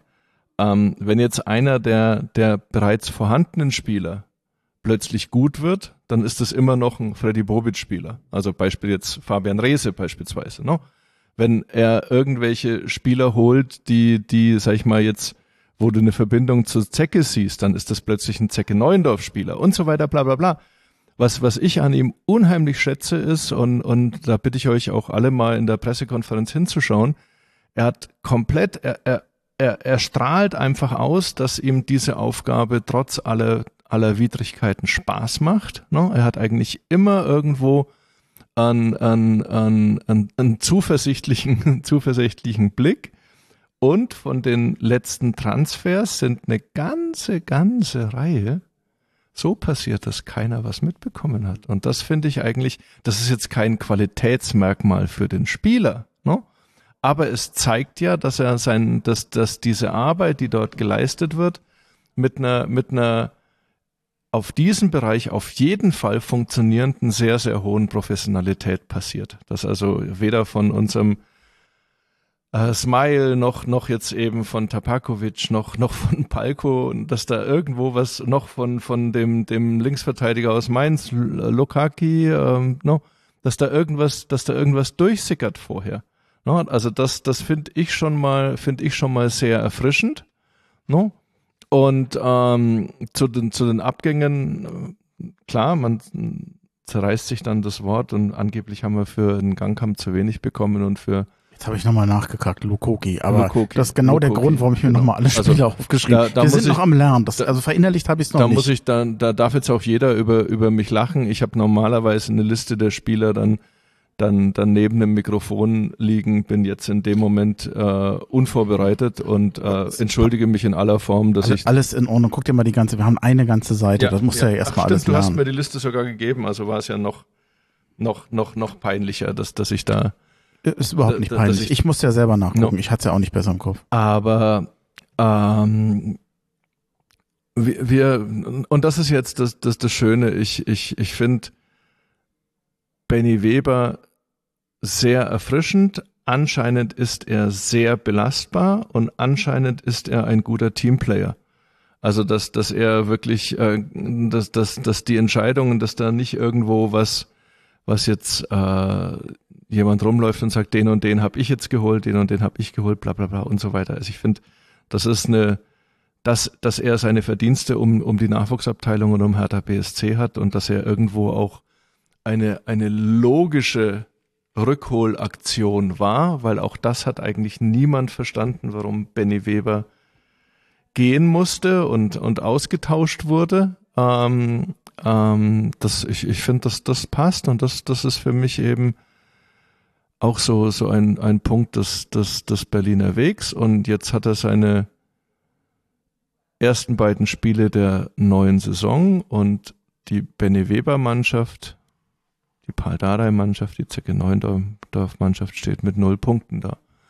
Und dazu. Wie konnte das passieren? Das, das genau so. Jetzt habe ich dich, nämlich weil ich vorhin, du, du wolltest so ganz schnell zu Dieter Höhnes und mit vollem Recht, weil das, ich glaube, das, was wir da jetzt nachgezeichnet haben, ähm, zeigt ja auch eigentlich aus, wie, welcher Fluch über unseren Verein liegt. Ne? Also im, im Zweifelsfall geht's halt schief. Ne? Also das, das muss man ja wirklich, also ich habe irgendwann Anfang der, also ich glaube in, in, der, in der Abstiegssaison damals für einen Kurier ja zum ersten Mal diesen bösen Satz geschrieben, jetzt grämt euch nicht, jedes Team kann mal ein schlechtes Jahrhundert haben.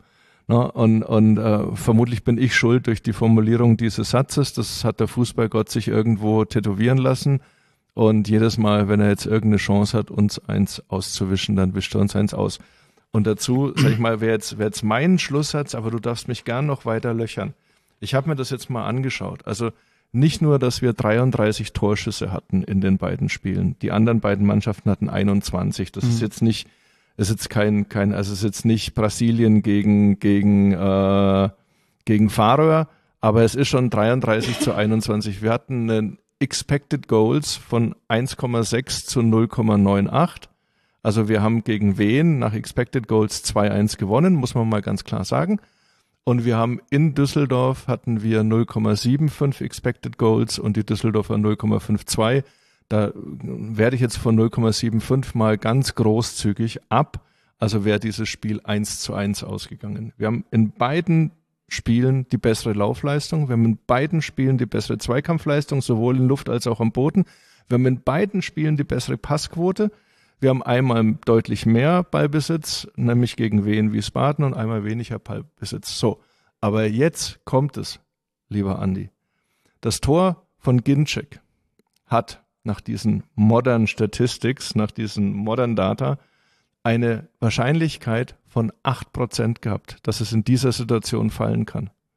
Das Tor von, von, von Wien Wiesbaden, wir wissen alle, wie es passiert ist. Innenpfosten, die ganze Linie lang, Innenpfosten und springt rein, hatte eine Wahrscheinlichkeit von drei Prozent. Wenn ich diese beiden Prozentzahlen multipliziere, bin ich bei 2,4 Promille. Und so habe ich mich gefühlt gestern nach dem Spiel. Hm. Gut, aber es ist ja jetzt nicht nur Pech. Also ich kann ja nochmal vielleicht ein bisschen was zum Spiel sagen, dass es, dass wir zu Hause verloren haben durch ein Gegentor in der Nachspielzeit. Das werden alle mitbekommen haben. Wir haben es auch leider mitbekommen. Hätte jetzt keiner gebraucht.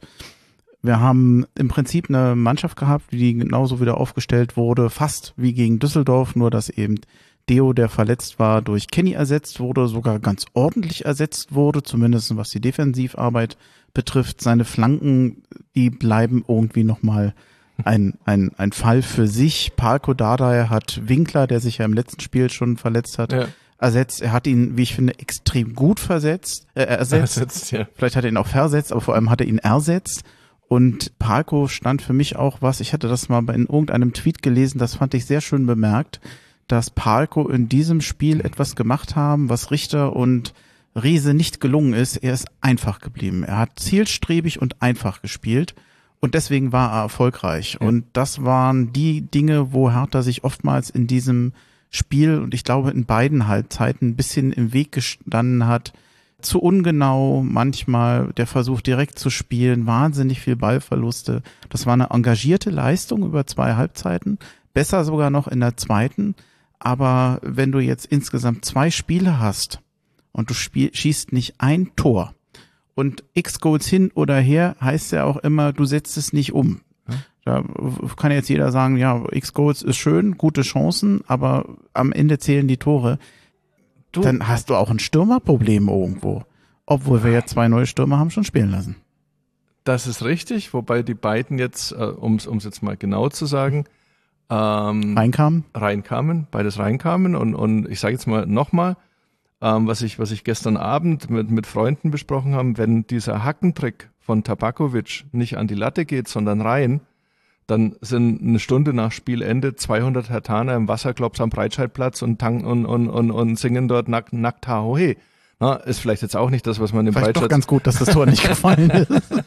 aber, aber nein, und, und ich, ich will ja auch überhaupt keine Euphorie, fern, äh, also fern von Euphorie. Hm. Aber wenn du jetzt, sag ich mal, realistisch anschaust, dann haben wir eigentlich zweimal 0 zu 0 gespielt auf irgendeine Art und und wer das und das wäre überhaupt kein kein kein geiler Start, aber ich werde halt auch nicht und zwar auch auch noch lange nicht irgendwo eine, eine, eine, eine, eine Untergangsstimmung oder eine, eine negative Stimmung in, in mir aufkommen lassen, wenn ich einen Fabi Rese sehe, der fast zu sehr brennt, weil bei dem würde ich, dem, den brülle ich ja an, schieß einfach, schieß bitte, ne?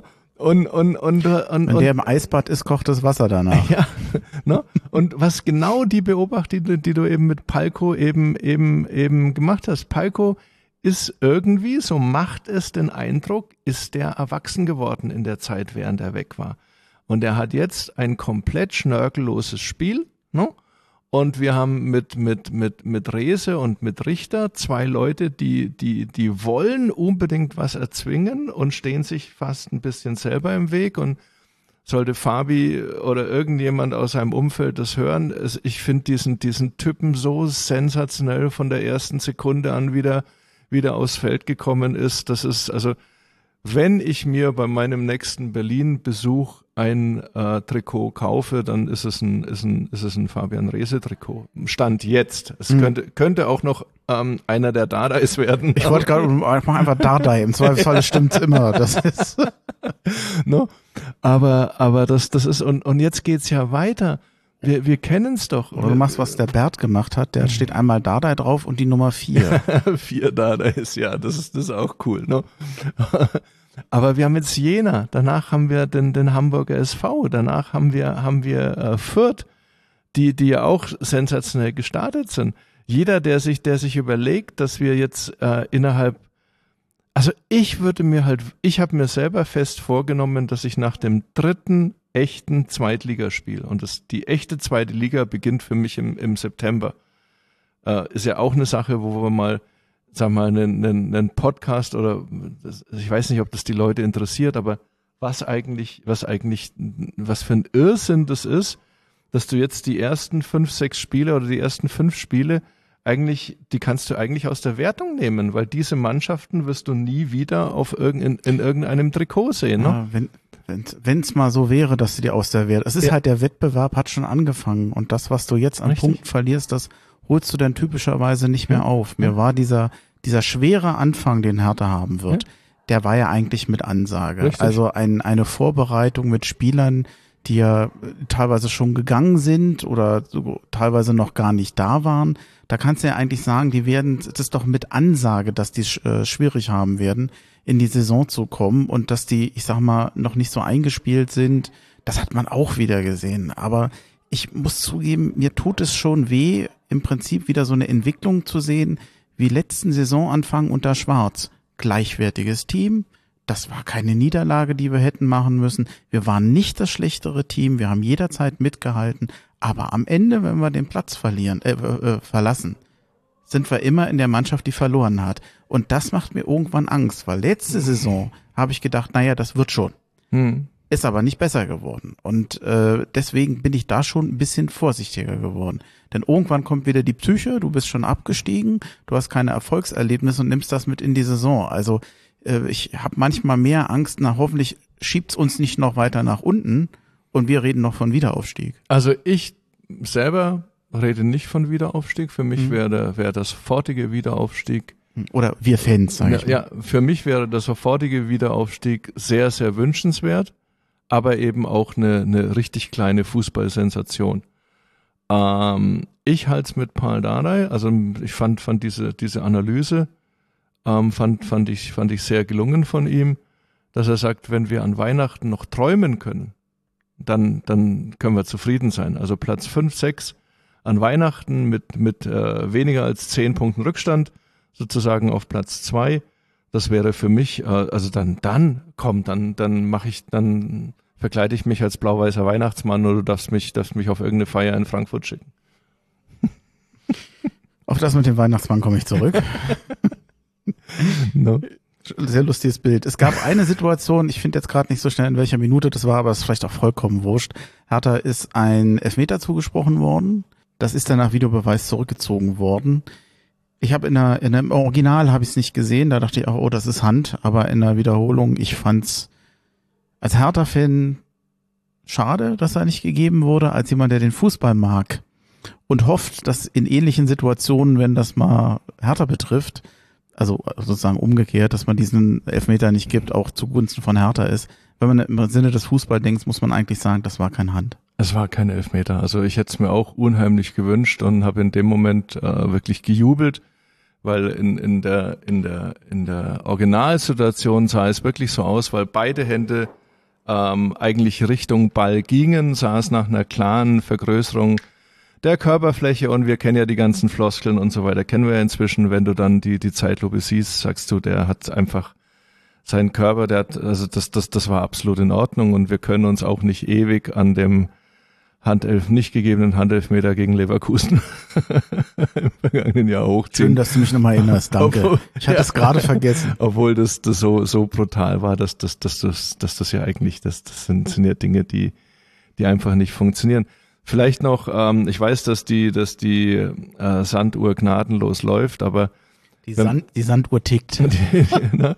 aber Leute, ihr müsstet das sehen. Es ist natürlich blauer Sand. Ne? Also es, es was anders ginge auch gar nicht äh, in, in diesem, in diesem Ich gebe zu mit einem Hauch ins Aubergine. Aber es ist so typisch Bremchen, dass auch das, das einfach passt und, und dass das auch immer wieder Spaß macht. Ich fand beispielsweise noch bemerkenswert, Fortuna Düsseldorf, Tabellenvierter, glaube ich, der letzten Zweitligasaison, war für mich weniger strukturiert und weniger gefährlich als Wien Wiesbaden.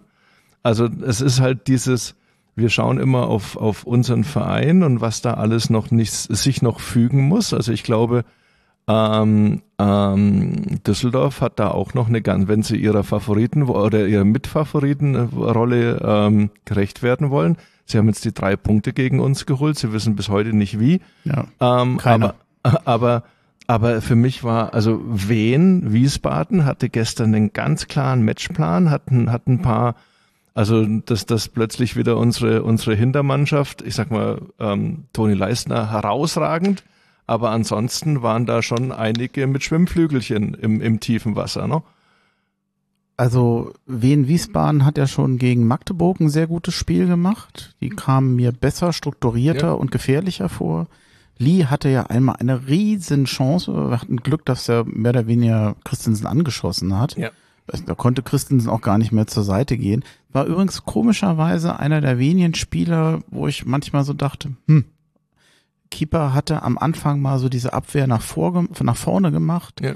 direkt zum Gegenspieler. Das hätte auch ein, zwei Mal ein Gegentor sein können. Da sah ein bisschen unglücklich aus. Ähm, ansonsten ist mir jetzt keiner aufgefallen, der nun völlig daneben lag. Ich hatte allerdings auch den Eindruck, dass nachdem Niederlechner raus war und Tabakovic kam, ist immer, ich denke immer an Tabak, ich kann nicht, sorry. ähm, nachdem Tabakovic kam, der war wirklich eine Erscheinung auf dem Platz. Man hatte plötzlich den Eindruck, wow, da steht jemand. Da denkst du auch als Gegner, wow, ich meine, der ist ja auch 1,95. Also ist ja auch ein Riese, äh, ein Riese, Riese, nein, ein Riese.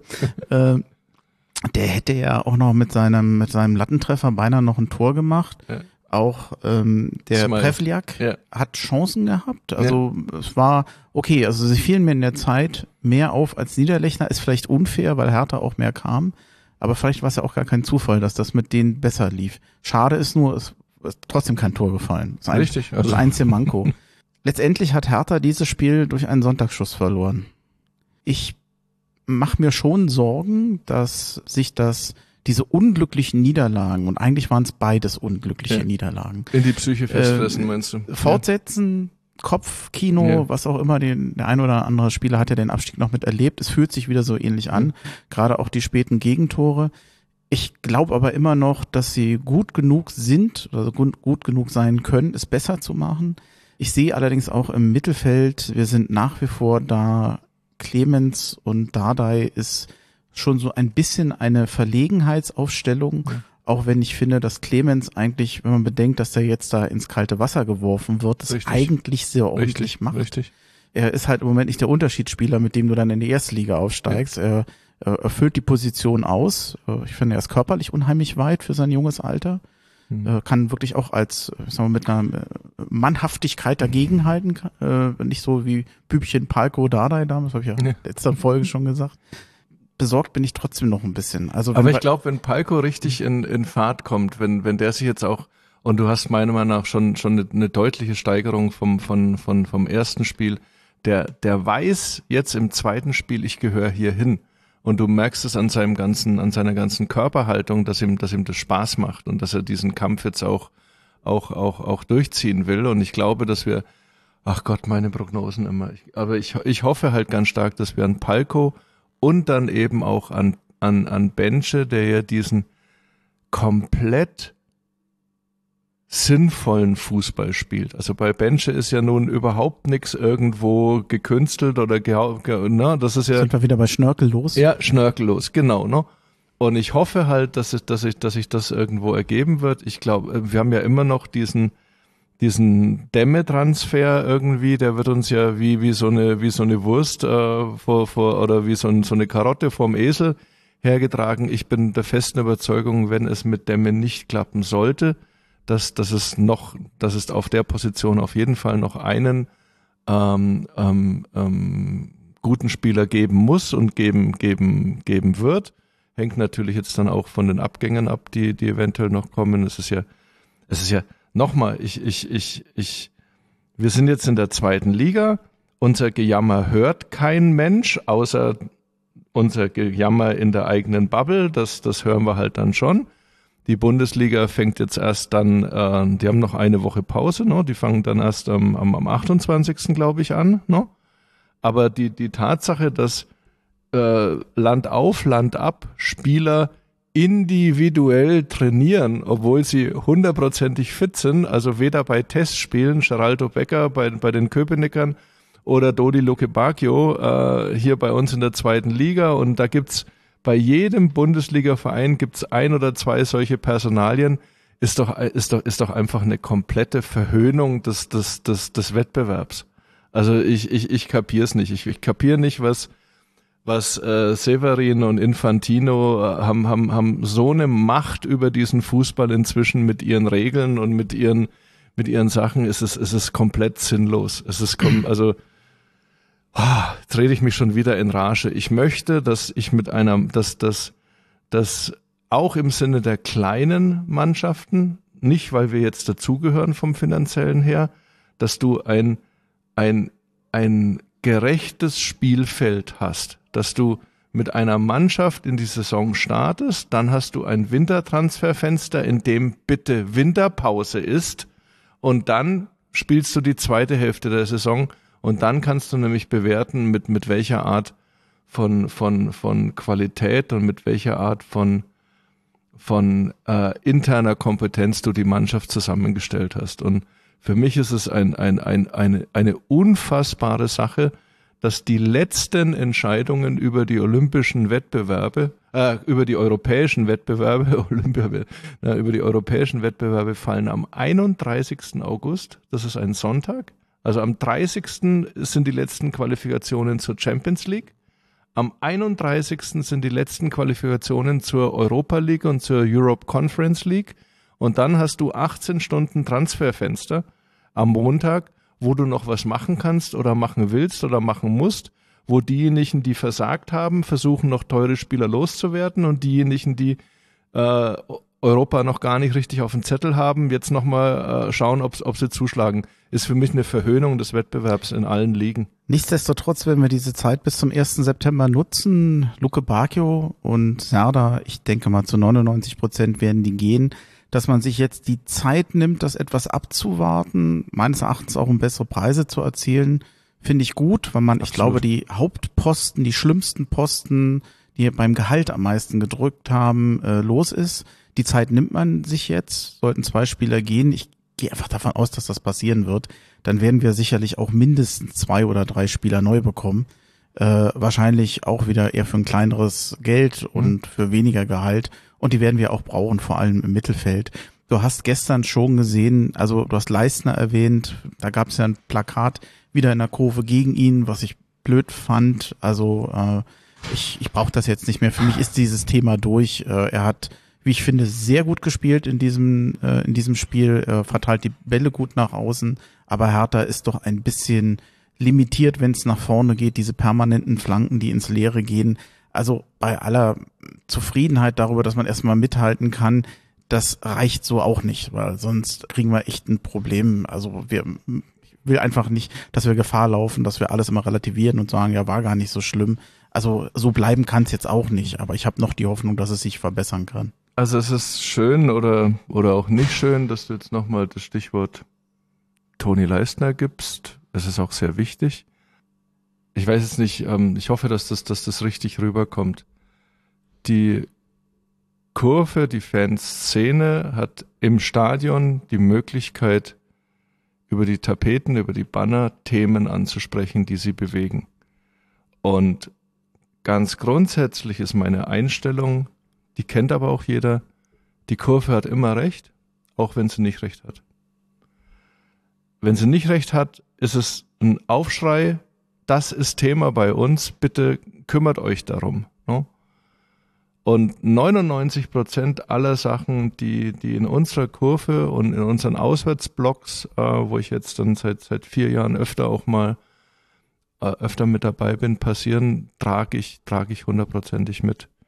Die Nummer mit Toni Leistner würde ich in der Kurve, in jeder Kneipe, in jeder Fanversammlung zum Anlass nehmen, wirklich intensivst mit demjenigen, der diesen Vorwurf formuliert, zu diskutieren. Jetzt ist wieder halt meine Vergangenheit. Ich kenne Toni Leistner persönlich, ein bisschen, ein kleines bisschen, aber ich kenne ihn und ich habe, ich lege meine Hand für für diesen Menschen, für seine Familie, für seine Intention, für sein für sein für sein Fußballer sein lege ich ins Feuer. Toni ist ein sensationeller Fußballtyp und auch als Mensch mit, mit, mit, mit seiner Family. Und dass diese, dass, dass einer wie er sich dann so etwas ansehen muss oder mit sowas konfrontiert wird, ich, ich, ich glaube, dass ich bin mir hundertprozentig sicher, dass es aushalten wird. Ne? Und so wie er jetzt diese beiden Spiele gespielt hat, bin ich einfach, ähm, nein, ich, ich werde ich werd schon ein Fabian Rehse-Trikot mir holen und, und und ich glaube kein Toni, Toni Leistner Trikot, weil ich glaube, da würde Doppelname geht ja jetzt auch nicht. und ich glaube, sollten wir uns jemals wieder über den Weg laufen, würde Toni mich ganz komisch anschauen und sagen, jetzt übertreibst du aber, Alter, noch. Ähm, aber, aber ich finde es halt, ich finde halt, das ist auch so, so eine Auswirkung, ne? Wir, wir, wir als Fans sind immer sauer, wenn etwas über unseren Verein erzählt hat, wo wir hundertprozentig äh, erzählt wird, wo wir hundertprozentig der Überzeugung sind, das stimmt nicht oder das stimmt schon lange nicht mehr. Also diese, diese Big City Club Nummer war für mich so ein Paradebeispiel und so weiter. Wir neigen aber auch immer wieder, dann schließt sich jetzt der Kreis zu meiner sehr kruden Anmoderation. Ähm, wir, ja, dann, dann schließt sich der Kreis zu dem, wir neigen eben ganz genauso dazu. Und ich kann bloß sagen, ich bin, ich bin stolz darauf, dass Toni Leistner das, äh, das Trikot meines Vereins trägt und ich wünsche ihm, wünsche ihm alles, alles Gute.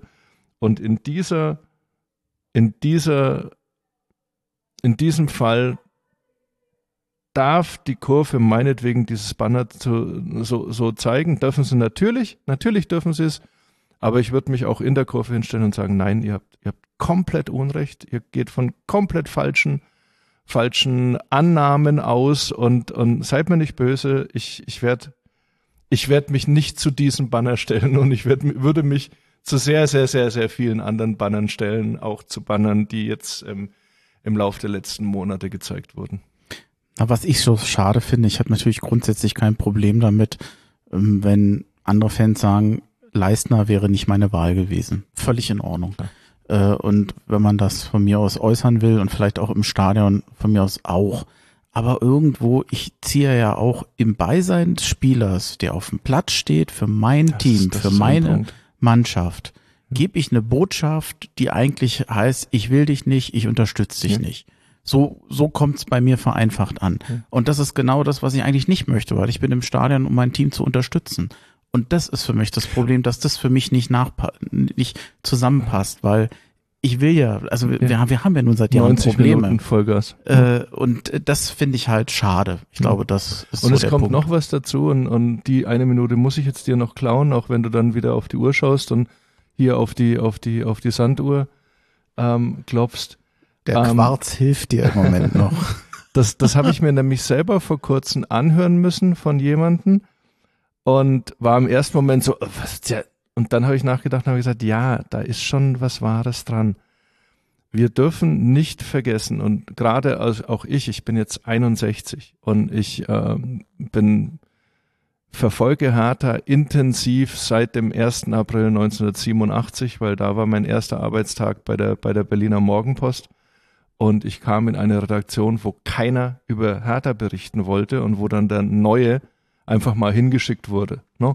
Also das war der, der Status, als ich nach Berlin gekommen bin. Ne? Also, Kann man Straftätigkeit sagen? Ja, das war, war wirklich so. Es hatte keiner Bock, äh, es hatte keiner Bock über diesen Verein. Die wollten zu Blau-Weiß oder die wollten zu Weiß der Teufel was. Und äh, ich sage jetzt nicht die Namen der Kollegen, die damals da waren, aber ich bin so, wie gesagt, so, äh, komm, der, der Neue da, kommt, den schicken wir da jetzt mal hin. Ja. Und äh, 1. 1. April ähm, 1987.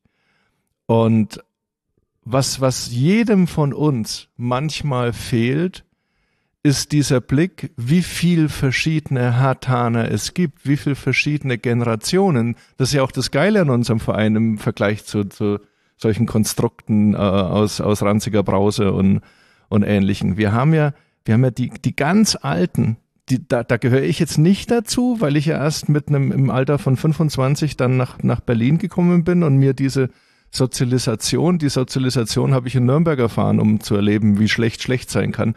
Ähm, und ähm, aber aber wir haben wir haben diese diese diese alten, die also mein Alter sind, aber die viel viel mehr erlebt haben bei Hertha BSC, bei denen es aber auch noch eine, eine wirkliche Freundschaft, das war ja auch mein Beginn in Berlin, eine Freundschaft zum ersten FC Union Berlin gab und wir dort rübergefahren sind und mit den Jungs zusammen am Spielfeldrand standen und und, und, und in die Schals in, im, im, im Himmel hatten und gesungen haben, wir stehen zusammen wie der Wind und das Meer, die blau-weiße Hertha und der FC Union.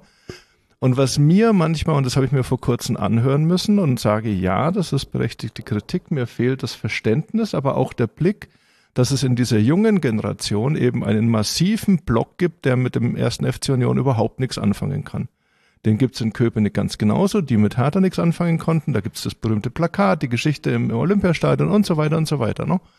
Aber wir sollten uns doch alle, Schlusswort, mein Schlusswort, wir sollten uns doch alle darauf einigen, dass wir, dass wir Hertaner sind und dass wir diese 90 Minuten im Stadion und bitte noch 30 Minuten nach dem Spiel in den Social Media dann einfach uns mal committen, committen auf Hertha BSC, und vielleicht bei der, bei der Kritik auch ein bisschen abkühlen und ein bisschen runterfahren und, und bei, bei, bei dem, das Banner ist jetzt da und das, das darf da sein, aber auch einfach mal überlegen, muss ich das jetzt wirklich machen? Also gerade nach dem ersten Spiel, wie sich Toni da in, in, in Düsseldorf reingeflackt hat in jede Situation und wirklich Turm in der Schlacht, bla bla bla, hätte ich schon nochmal drüber nachgedacht, ob ich, ob ich dieses, dieses Banner bringe oder ob ich jetzt mal schaue, wie schaut denn das in den Spielen aus? Trägt der, sag mal, ich möchte, dass er mein Trikot trägt, wie ich es definiere, wie ein, ein Hertha-Spieler das Trikot tragen sollte. Und das macht er. Zwei Spiele, das macht jeder, jeder Spieler. Und insofern könnte, könnte man darüber nachdenken. Und die ketzerische Frage ist, kriegen wir das hin? diese, diese Situation, diese unangenehme Situation zu, gemeinsam zu überstehen oder, oder drehen wir uns jetzt schon zu Saisonbeginn in der Dynamik, die einfach ungut ist? Ähm, ich lasse mir auch mit den 2,4 Promille, die ich vorhin ausgerechnet habe, äh, lasse ich mir lasse ich mir die Hoffnung nicht nehmen, dass wir auch mal das, das berühmte Matchglück hatten, das wir, glaube ich, in der vergangenen Saison in zwei Spielen hatten, ähm, zwei von 34 ähm, uns uns auch nicht, nicht, nicht viel öfter verdient hatten. Ähm, ich hoffe, dass wir es uns diesmal weiter verdienen und dann auch ab und zu mal bekommen. Ne? Mhm. Ich würde mit einem Thema abschließen wollen, was ich vorher nicht vorbereitet habe. Und zwar war noch mein Gedanke, was hat sich eigentlich im letzten Jahr oder was hat sich seit Bernstein verbessert für Exilhartaner? Das ist ja nun mal hier mein Steckenpferd. Also nicht, um mich selber wichtig zu machen, sondern einfach mal vielleicht dem Verein, vor allem aber auch den anderen Fans zu zeigen, es gibt mehr. Äh, wir sind 6000 Mitglieder etwa unter den 46.000, die weder in Berlin noch in Brandenburg wohnen. Wow. Und wir leiden wie jeder andere Fan auch. Wir haben keine Sonderstellung, aber wir haben es im Alltag schwerer, tatsächlich weil wir können vor allem die Präsenzveranstaltungen vor Ort nicht benutzen, selbst wenn es gut gemeint ist. Wir können online oftmals nicht teilnehmen. Und diese, dieses härter Familienprinzip ist ja immer dann, wenn es wirklich drauf ankommt, oftmals sehr weich. Wir werden äh, bei Mitgliederversammlungen, wer weit weg wohnt, also entweder kommt er hin oder nicht. Das äh, finde ich so ein bisschen schade. Im Verein wird sehr viel auf jede Fan, auf jede Fangruppe geachtet. Ähm, man sagt im Prinzip, jeder ist wichtig für den Verein. Äh, egal, schwul, lesbisch, was auch immer. Wir wollen Frauen, Frauen sind für uns wichtig, etc. Sind sie. Ich, ich weiß ich jetzt nicht, ob ich, wenn ich jetzt hier die Gruppe der Exilmerhataner mit reinnehme, das nicht ein bisschen komisches Beispiel ist. Aber ich hätte mir gewünscht, dass auch mal vom Verein aus zentral gesagt wird, ihr seid ganz wesentlicher Zeitpunkt, ganz wesentlicher Bestandteil dieses Vereins wir kennen eure Probleme und wir werden das und das tun oder haben das und das vor. Und das gibt es in dieser deutlichen Form, in einer offiziellen Erklärung meines Erachtens so gut wie gar nicht vom Verein. Und das ist etwas, was ich vermisse. Und dazu gehört auch, dazu gehört auch zu sagen, dass man es vielleicht im Moment gar nicht kann, weil alles, was man da tun müsste, vielleicht Geld kostet, was man gerade jetzt nicht hat. Auch da hätte ich Verständnis für. Aber ich würde mir manchmal wünschen, dass man zu diesem großen Zeichen, wir gehören alle dazu, wir versuchen individuell auf jeden Fan einzugehen, dass auch die Exilhertaner dort mehr Bedeutung haben. Das Dilemma, was ich sehe, ist, dass Exilhertaner vor allem eins sind, sie sind unorganisiert. Und das mhm. liegt nun daran, dass sie nämlich auf der Welt verstreut und verteilt ja. sind. Dadurch haben sie keine große Stimme weil sie nicht organisiert sind, nicht vor Ort sind, nicht im Gesprächspartner sind und dadurch natürlich auch in der denkbar schlechtesten Grundsituation sind, sich zu zeigen. Vielleicht sollten die viele auch lauter werden. Vielleicht ist das auch von mir eine zu eingeengte Idee. Aber das ist schon noch etwas, das würde ich noch gerne ansprechen. Ob du glaubst, bin ich auf meinem Irrweg, bin ich schon nein, nein, überhaupt ganz nicht. komisch geworden Nein. durch den Exil-Hertaner Podcast? Oder ist das ein Gedanke, wo du sagst, da stimmt, Nein. ist eigentlich was dran? Ich, ich, ich, ich kann es jetzt bloß noch mal, noch mal sagen. Ich höre, Vor allem du als Exil-Hertaner selbst, sollte man ja auch noch mal sagen. also für mich hat dieses, dieses, dieses Exilhartaner-Ding ja ein, ein, eine ganz irre Entwicklung genommen, dass ich also durch die Entfernung eigentlich noch heißer geworden bin. Also das ist, das ist, das ist, ich, das wenn mir vorher jemand gesagt hätte, dass ich wirklich neun, da knutschen dafür, dass du das sagst, Ja. weil genau das ist der Punkt, was kein Mensch sich vorstellen Ja. kann. dass ich wirklich, ich bin hier in dieser Stadt bekannt als der Typ, der mit Hertha-Farben durch die Gegend läuft. Und ich komme mit Hertha-Farben am Freitagabend am Hannefass vorbei. Das ist wirklich so die einzige Gegend in, in, in Kaiserslautern, wo es ab und zu mal ruppig wird oder wo, wo du dir mal einen Spruch reindrehen musst. Waren wir da nicht schon drin? Haben wir Fußball geguckt? Da haben wir mal Fußball Ja. geguckt im, im Hannefass. Aber Freitagabend ist dort also wirklich, ist dort schon Bambule, würde ich jetzt Mhm. mal sagen. Und in der Nachtschicht oben. Ähm, aber äh, ich habe ein einziges Mal wurde es mal ein bisschen hitzig. Ansonsten bin ich der Typ, der mit dem Hertha Hoodie oder mit dem Hertha, mit dem Dampfer-T-Shirt oder mit dem mit der Hertha Tasche eben da da durchgeht und äh, ich glaube viele viele Menschen akzeptieren es einfach. Du wirst angesprochen, du wirst also ich hatte jetzt vor kurzem so einen so einen kleinen People im im im, im, im Betze-Trikot, der mich als, als, als, als Absteiger, also, ne, also das war noch bevor der Abstieg sicher, sicher war, das war irgendwann, sag mal, Ende April und, und dann brüllt er da Absteiger und ich sag, brüllt, ihm, ruf ihm zu, Zweitligist, ne, und dann mussten wir beide lachen, ne. Und, und der Papa, der Papa, der irgendwie schon so in, um Gottes Willen, was macht mein Sohn da, musste dann auch mitlachen, ne? Und Traditionsvereine unter sich ist es so. Ich werde es nie, also ich, ich, ähm, ich, ich mag den FCK, aber auf einer, auf einer, auf einer, also ist jetzt böse gesagt, auf einer Eventebene. Wenn hier ein Spiel, wenn hier ein geiles Spiel ist, dann, dann hüpft die ganze Stadt. Das ist schon verrückt, ne? Also das ist schon, schon Wahnsinn. Aber mein, meine, meine, meine Verbundenheit zu dem Verein hat sich im Exil nochmal durch diesen Blick von draußen, auch durch die Entwicklungen, natürlich auch jetzt durch das Präsidium Kai Bernstein, aber vor allem auch durch so Initiativen wie äh, ähm, Hertha-Kneipe, äh, wie, wie 1892 hilft, ähm, mein, meine lieben, lieben Freunde bei Fans at Hertha und so weiter, wo du von außen drauf schaust und sagst, wow, die machen das mit einem, mit äh, du als, als, als, äh, als Podcast. Ich höre nicht jede Folge äh, komplett durch, aber ich lasse sie laufen dann in zweifacher Geschwindigkeit, während, während ich, während ich was anderes habe, weil mich einfach die Oder als Einschlafhilfe, habe ich auch schon das nee, nee, gehört. weil, weil, weil mich die Typen interessieren und weil das ja immer wieder, man müsste mal wirklich so, so eine, hast du glaube ich aber schon mal eine Landkarte gemacht oder eine Gibt's schon, Weltkarte, eine Weltkarte, wo die alle sind, ne? Und jetzt ähm, verbessere mich, gab's nicht so, also ich glaube, dass das, ah, das ist auch wieder, ich bin wieder beim Normat, beim, beim, bei, bei der normativen Kraft des Verkackten. Der, der Präsident, wann immer er auswärts ist, versucht ja irgendwo eine Veranstaltung mitzunehmen. Er war in München bei, bei den, bei den, bei den Exil-Münchnern ähm, und, und hat sich dort, das war ja dann auch schon eine ziemlich Bei der alten Dame München war. Genau, genau. Also da, da ist er ja, das, das ist ja eine der, glaube ich, dieser emotionalen Aufladestationen, die Kai Bernstein sehr, sehr gerne hat. Also andere Leute fahren an die Tankstelle und, und, und, und, und, und tanken ihr Auto auf. Er geht zur alten Dame München und lädt sich selber wieder auf mit, mit, mit dem, mit der Dings. Und ich glaube, dass das, äh, dass das eigentlich an jedem, an jedem Standort auch möglich wäre.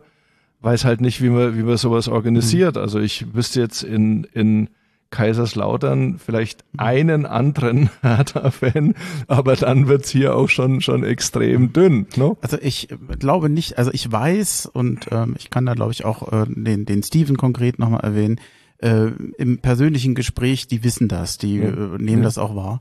Aber dass mal wirklich offiziell wirklich gesagt wird, wir sind an dem Thema dran. Was wollen wir tun? Ja. Was hindert uns im Moment daran? Es gibt keine, keine persönliche Ansprache. Ich habe ja schon mal gesagt, es gibt so einfache Sachen. Äh, jeder, jeder OFC, der irgendwo jenseits von Berlin und Brandenburg ist, wenn die das wünschen, warum kriegt nicht bei der nächsten Mitgliederversammlung, äh, zur Einladung zur Mitgliederversammlung, jeder noch einen Flyer von dem OFC vor Ort, damit er sagt, hier, an die kannst du dich wenden. Ob die Ja. sich dran wenden Ja. oder nicht. So, so Kleinigkeiten, Gibt's wo denn, man mit gibt's wenig denn Mitteln Exil. Hertaner Shirt inzwischen? Also so wie es die Bezirke-Shirts gab? Äh, oder? ja, inzwischen, ja. Das Ähm, finde ich schon mal sensationell. Ich habe ja, also ich, man muss ja sagen, ähm, ich will ja nicht sagen, dass die so Social Media Abteilung bei Hertha mich ghostet, aber es hat schon ein bisschen was davon. Aber seitdem es den Exil Hertaner Podcast gab oder gibt, ähm, hat sich ja tatsächlich in der Hinsicht etwas geändert, dass es seitdem Artikel gibt bei Hertha Ja. Über Exil über die. Jungs, die bei dir waren, Also die das Jungs war, glaube ich, nach Ja. meinem Ja, Podcast, wo ich immer dachte, aha, ist ja ganz witzig, dass das kommt. Ich weiß nicht, ob das was mit mir zu tun hat. Reiner das, das, Zufall. das habe ich nie erfahren. Ich weiß es nicht. Also nicht, dass ich mir jetzt hier irgendwas einbilde und denke, Natürlich ja, das hat mit mit dir zu tun. Weiß ich nicht, keine Ahnung. Ich finde es aber gut, habe mich total gefreut darüber, dass sie das machen. Und äh, also ob es jetzt von mir aus war oder nicht, ist vollkommen Ja, wurscht. Aber ja. ich finde es schön, dass es damit im, im, im Blick ist. Und auch die T-Shirts. Also Das erste war ja Exil-Hatana mit einem Mondmotiv, Ja. was ich nicht ganz so glücklich finde, weil Hintermond. Exil-Hatana sind weder hinter Mond noch vom Mond. Ähm, auch wenn es vielleicht nett gemeint war. Und äh, inzwischen gibt's auch ähm, eigene mit Exil-Hatana. Und davon habe ich tatsächlich auch zwei. Ja, ja. Und die habe ich auch schon des Öfteren gesehen. Ja. Also was ich, wo, was ich, was ich dir, dir bestätigen kann, weil das so ein Thema ist, das, das mich auch umtreibt, wenn ich dann mal in Berlin bin und, und einen der, der, der, der ähm, Verantwortlichen dann, wenn, wenn es gerade passt, wenn die Zeit da ist, auch, auch einfach mal treffe, um, um da verbunden zu bleiben, ist diese ewige Diskussion der Hybrid oder der, der, der Online. Und man möge mir jetzt alle, die zuhören oder die, die, die, ähm, die Bremchen oder mir auf, auf Twitter folgen, ähm, einfach mal, ich kenne keine derartige Veranstaltung weltweit, die gesichert online stattfinden kann mit Abstimmungen. Da gibt's anscheinend immer noch irgendwelche, irgendwelche großen Bedenken im Thema Missbrauch. Wir alle haben die Stuttgart-Mitgliederversammlung ähm, vor Augen, die im Stadion sozusagen ähm, online stattgefunden hat und dann abgebrochen werden musste, weil es unlösbare technische Probleme gab. Ähm, ich glaube auch, dass aber es mindestens eine Kommission momentan dran ist oder ein Arbeitskreis dran ist, genau das zu prüfen. No? Es Ah, müsste ja. ja. dann auch in die Satzung, es müsste be, be, Aber fang nicht mit den komplizierten und komplexen Ja. Sachen an, wenn du mit den einfachen schon anfangen könntest. Allein schon die Kommunikation, dass da auch Exil-Hatana mit rein könnten in diese Kommission. Ich sag ja, ich dass hab sie ja- nämlich nicht vor Ort stattfindet, sondern online möglich ist, im Gegensatz zu allen anderen Veranstaltungen, die vorher war. Das muss man nur kommunizieren, man muss es nur Ja, sagen. ja, ja. Und schon erreichst du mehr Leute, weil ich als Exil-Hatana habe mir in den letzten 25 Jahren antrainiert, entweder du bist vor Ort Ja. oder du kannst dich nicht Ja. beteiligen. Ja, ja. Das ist die Hauptbotschaft der letzten 25 Jahre gewesen.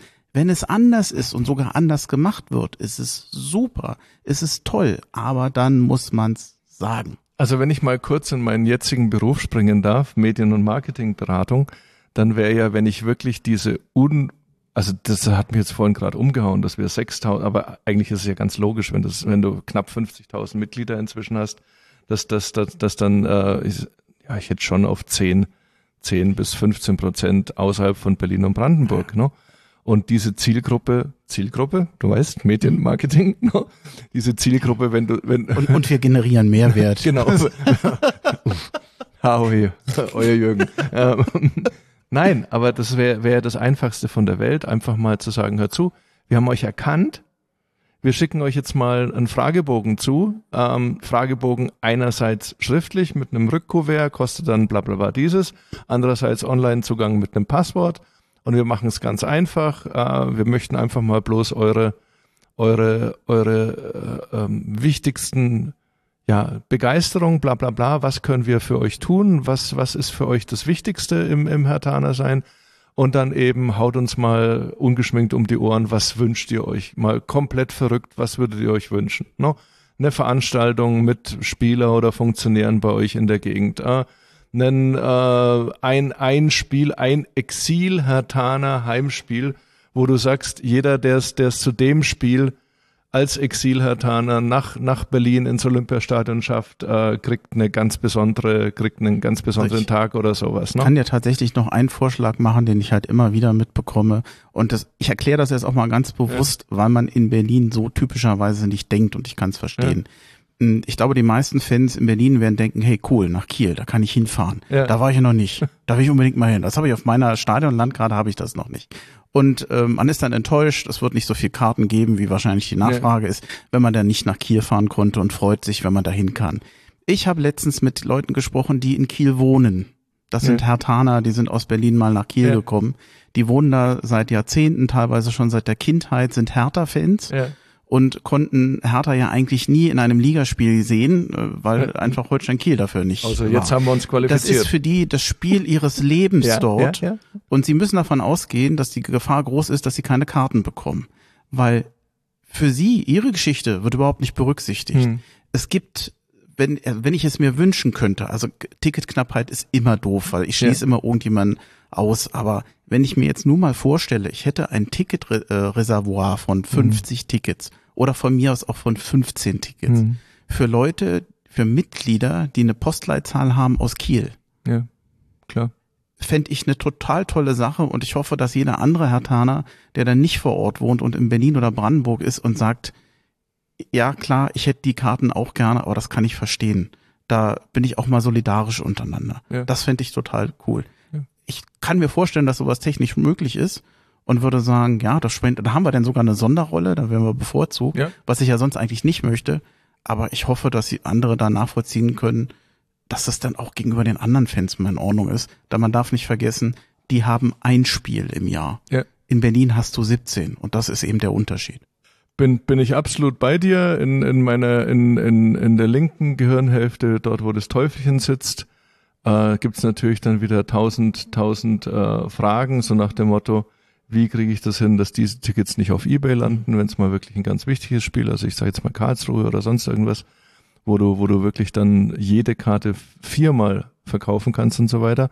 Aber das sind Dinge, darunter, darum muss ich eine, eine, eine Mitgliederabteilung, der, den Problemen muss sie sich mhm. stellen und, und ich glaube, dass, dass das, ich glaube schon, dass die den Podcast hören und dass das dann äh, bei gegebener Zeit vielleicht auch da mal da mal drüber nachgedacht wird, aber da hast du vollkommen recht. Also jetzt sage ich mal 20 Tickets ähm, entweder zusätzlich zu kaufen oder oder aus dem Kontingent für die für die Auswärtsfahrer rauszunehmen und zu sagen, ähm, wir haben ja in der Mitgliederkartei die Postleitzahlen. Also wenn von denen einer was will, dann kriegt er die Tickets in Treue und Glauben, dass er sie wirklich für sich selber verwendet. Und äh, ich glaube, es würde sich auch ziemlich schnell rumsprechen, wenn, wenn das dann irgendwo ausgenutzt wird oder so. Also gerade in so ne? Städten sind es ja auch nicht so viel. Äh, auch hier, wenn du jetzt Elversberg hast, äh, Saarland und Rheinland-Pfalz gibt's natürlich auch Exilhertaner, äh, vor allem natürlich auch Mitglieder, aber ja es ist natürlich keine große Menge. Wir sind, ich glaube, jetzt gut bei über zwei Stunden. Die Sanduhr ist heimlich schaffen. still und leise, entgegengesetzt des Lärms, der vorher hierdurch verursacht wurde. Ab und zu hat man mal den Kühlschrank hinten brummen hören. Äh, war kein Bär, kein anderes Tier, war kein Berliner Wildschwein. äh, wir sind durch. Vielen Dank. Ähm, es war mir wie immer ein großes Vergnügen. Ich habe heute noch keine Lust, wieder zurück nach Frankfurt zu fahren, aber es wird mir nichts anderes übrig bleiben. Und äh, wie immer bedanke ich mich bei dir. Bremchen, ich kann, ich kann dir einfach ähm, nur noch mal sagen, auch wenn es jetzt dann richtig corny und kitschig wird, dass, dass, dass diese, dass, dass ich mich jetzt seit, seit, seit Wochen auch drauf gefreut habe, dass wir den Termin wieder machen. Ich hätte mich viel, viel lieber mit sechs Punkten und ähm, 4 zu 1 Toren unterhalten. Ähm, ich nehme dein Hinweis, dass ich das, also ich muss da, da, da, da, da ab und zu mal auch, auch ein bisschen Dampf ablassen, weil ich, weil ich diese Art und Weise des Um, also die, die Eingangsmoderation, weil ich die, diese Art und Weise ähm, nicht verstehe, weil für mich Hertha BSC eben inzwischen so einen hohen Stellenwert hat, dass ich, dass ich wirklich sage, dass es eine, eine mehr oder weniger bedingungslose Liebe ohne bedingungslose Liebe hat, hat für mich dann nichts mit, mit äh, ich will es nicht nochmal erwähnen. Kann ja jeder nochmal zum Anfang vorspulen, was wir, was wir da für ein Thema haben. Ich danke dir von blau-weißem Herzen ähm, für, für diese für diese 45 Minuten, die wir jetzt hier. ich spüre eine Lücke im Zeitraumkontinuum gemacht haben. Ähm, War es im gekrümmten Raum, würde ich sagen. viel, viel Spaß beim Schneiden und ähm, noch eine schöne Zeit hier in Kaiserslautern. Und wir sehen uns dann irgendwann im Lauf, im Lauf der spätestens bei der Mitgliederversammlung oder vermutlich schon früher. Ne? Vielen Dank, Howie. Howie. Ciao.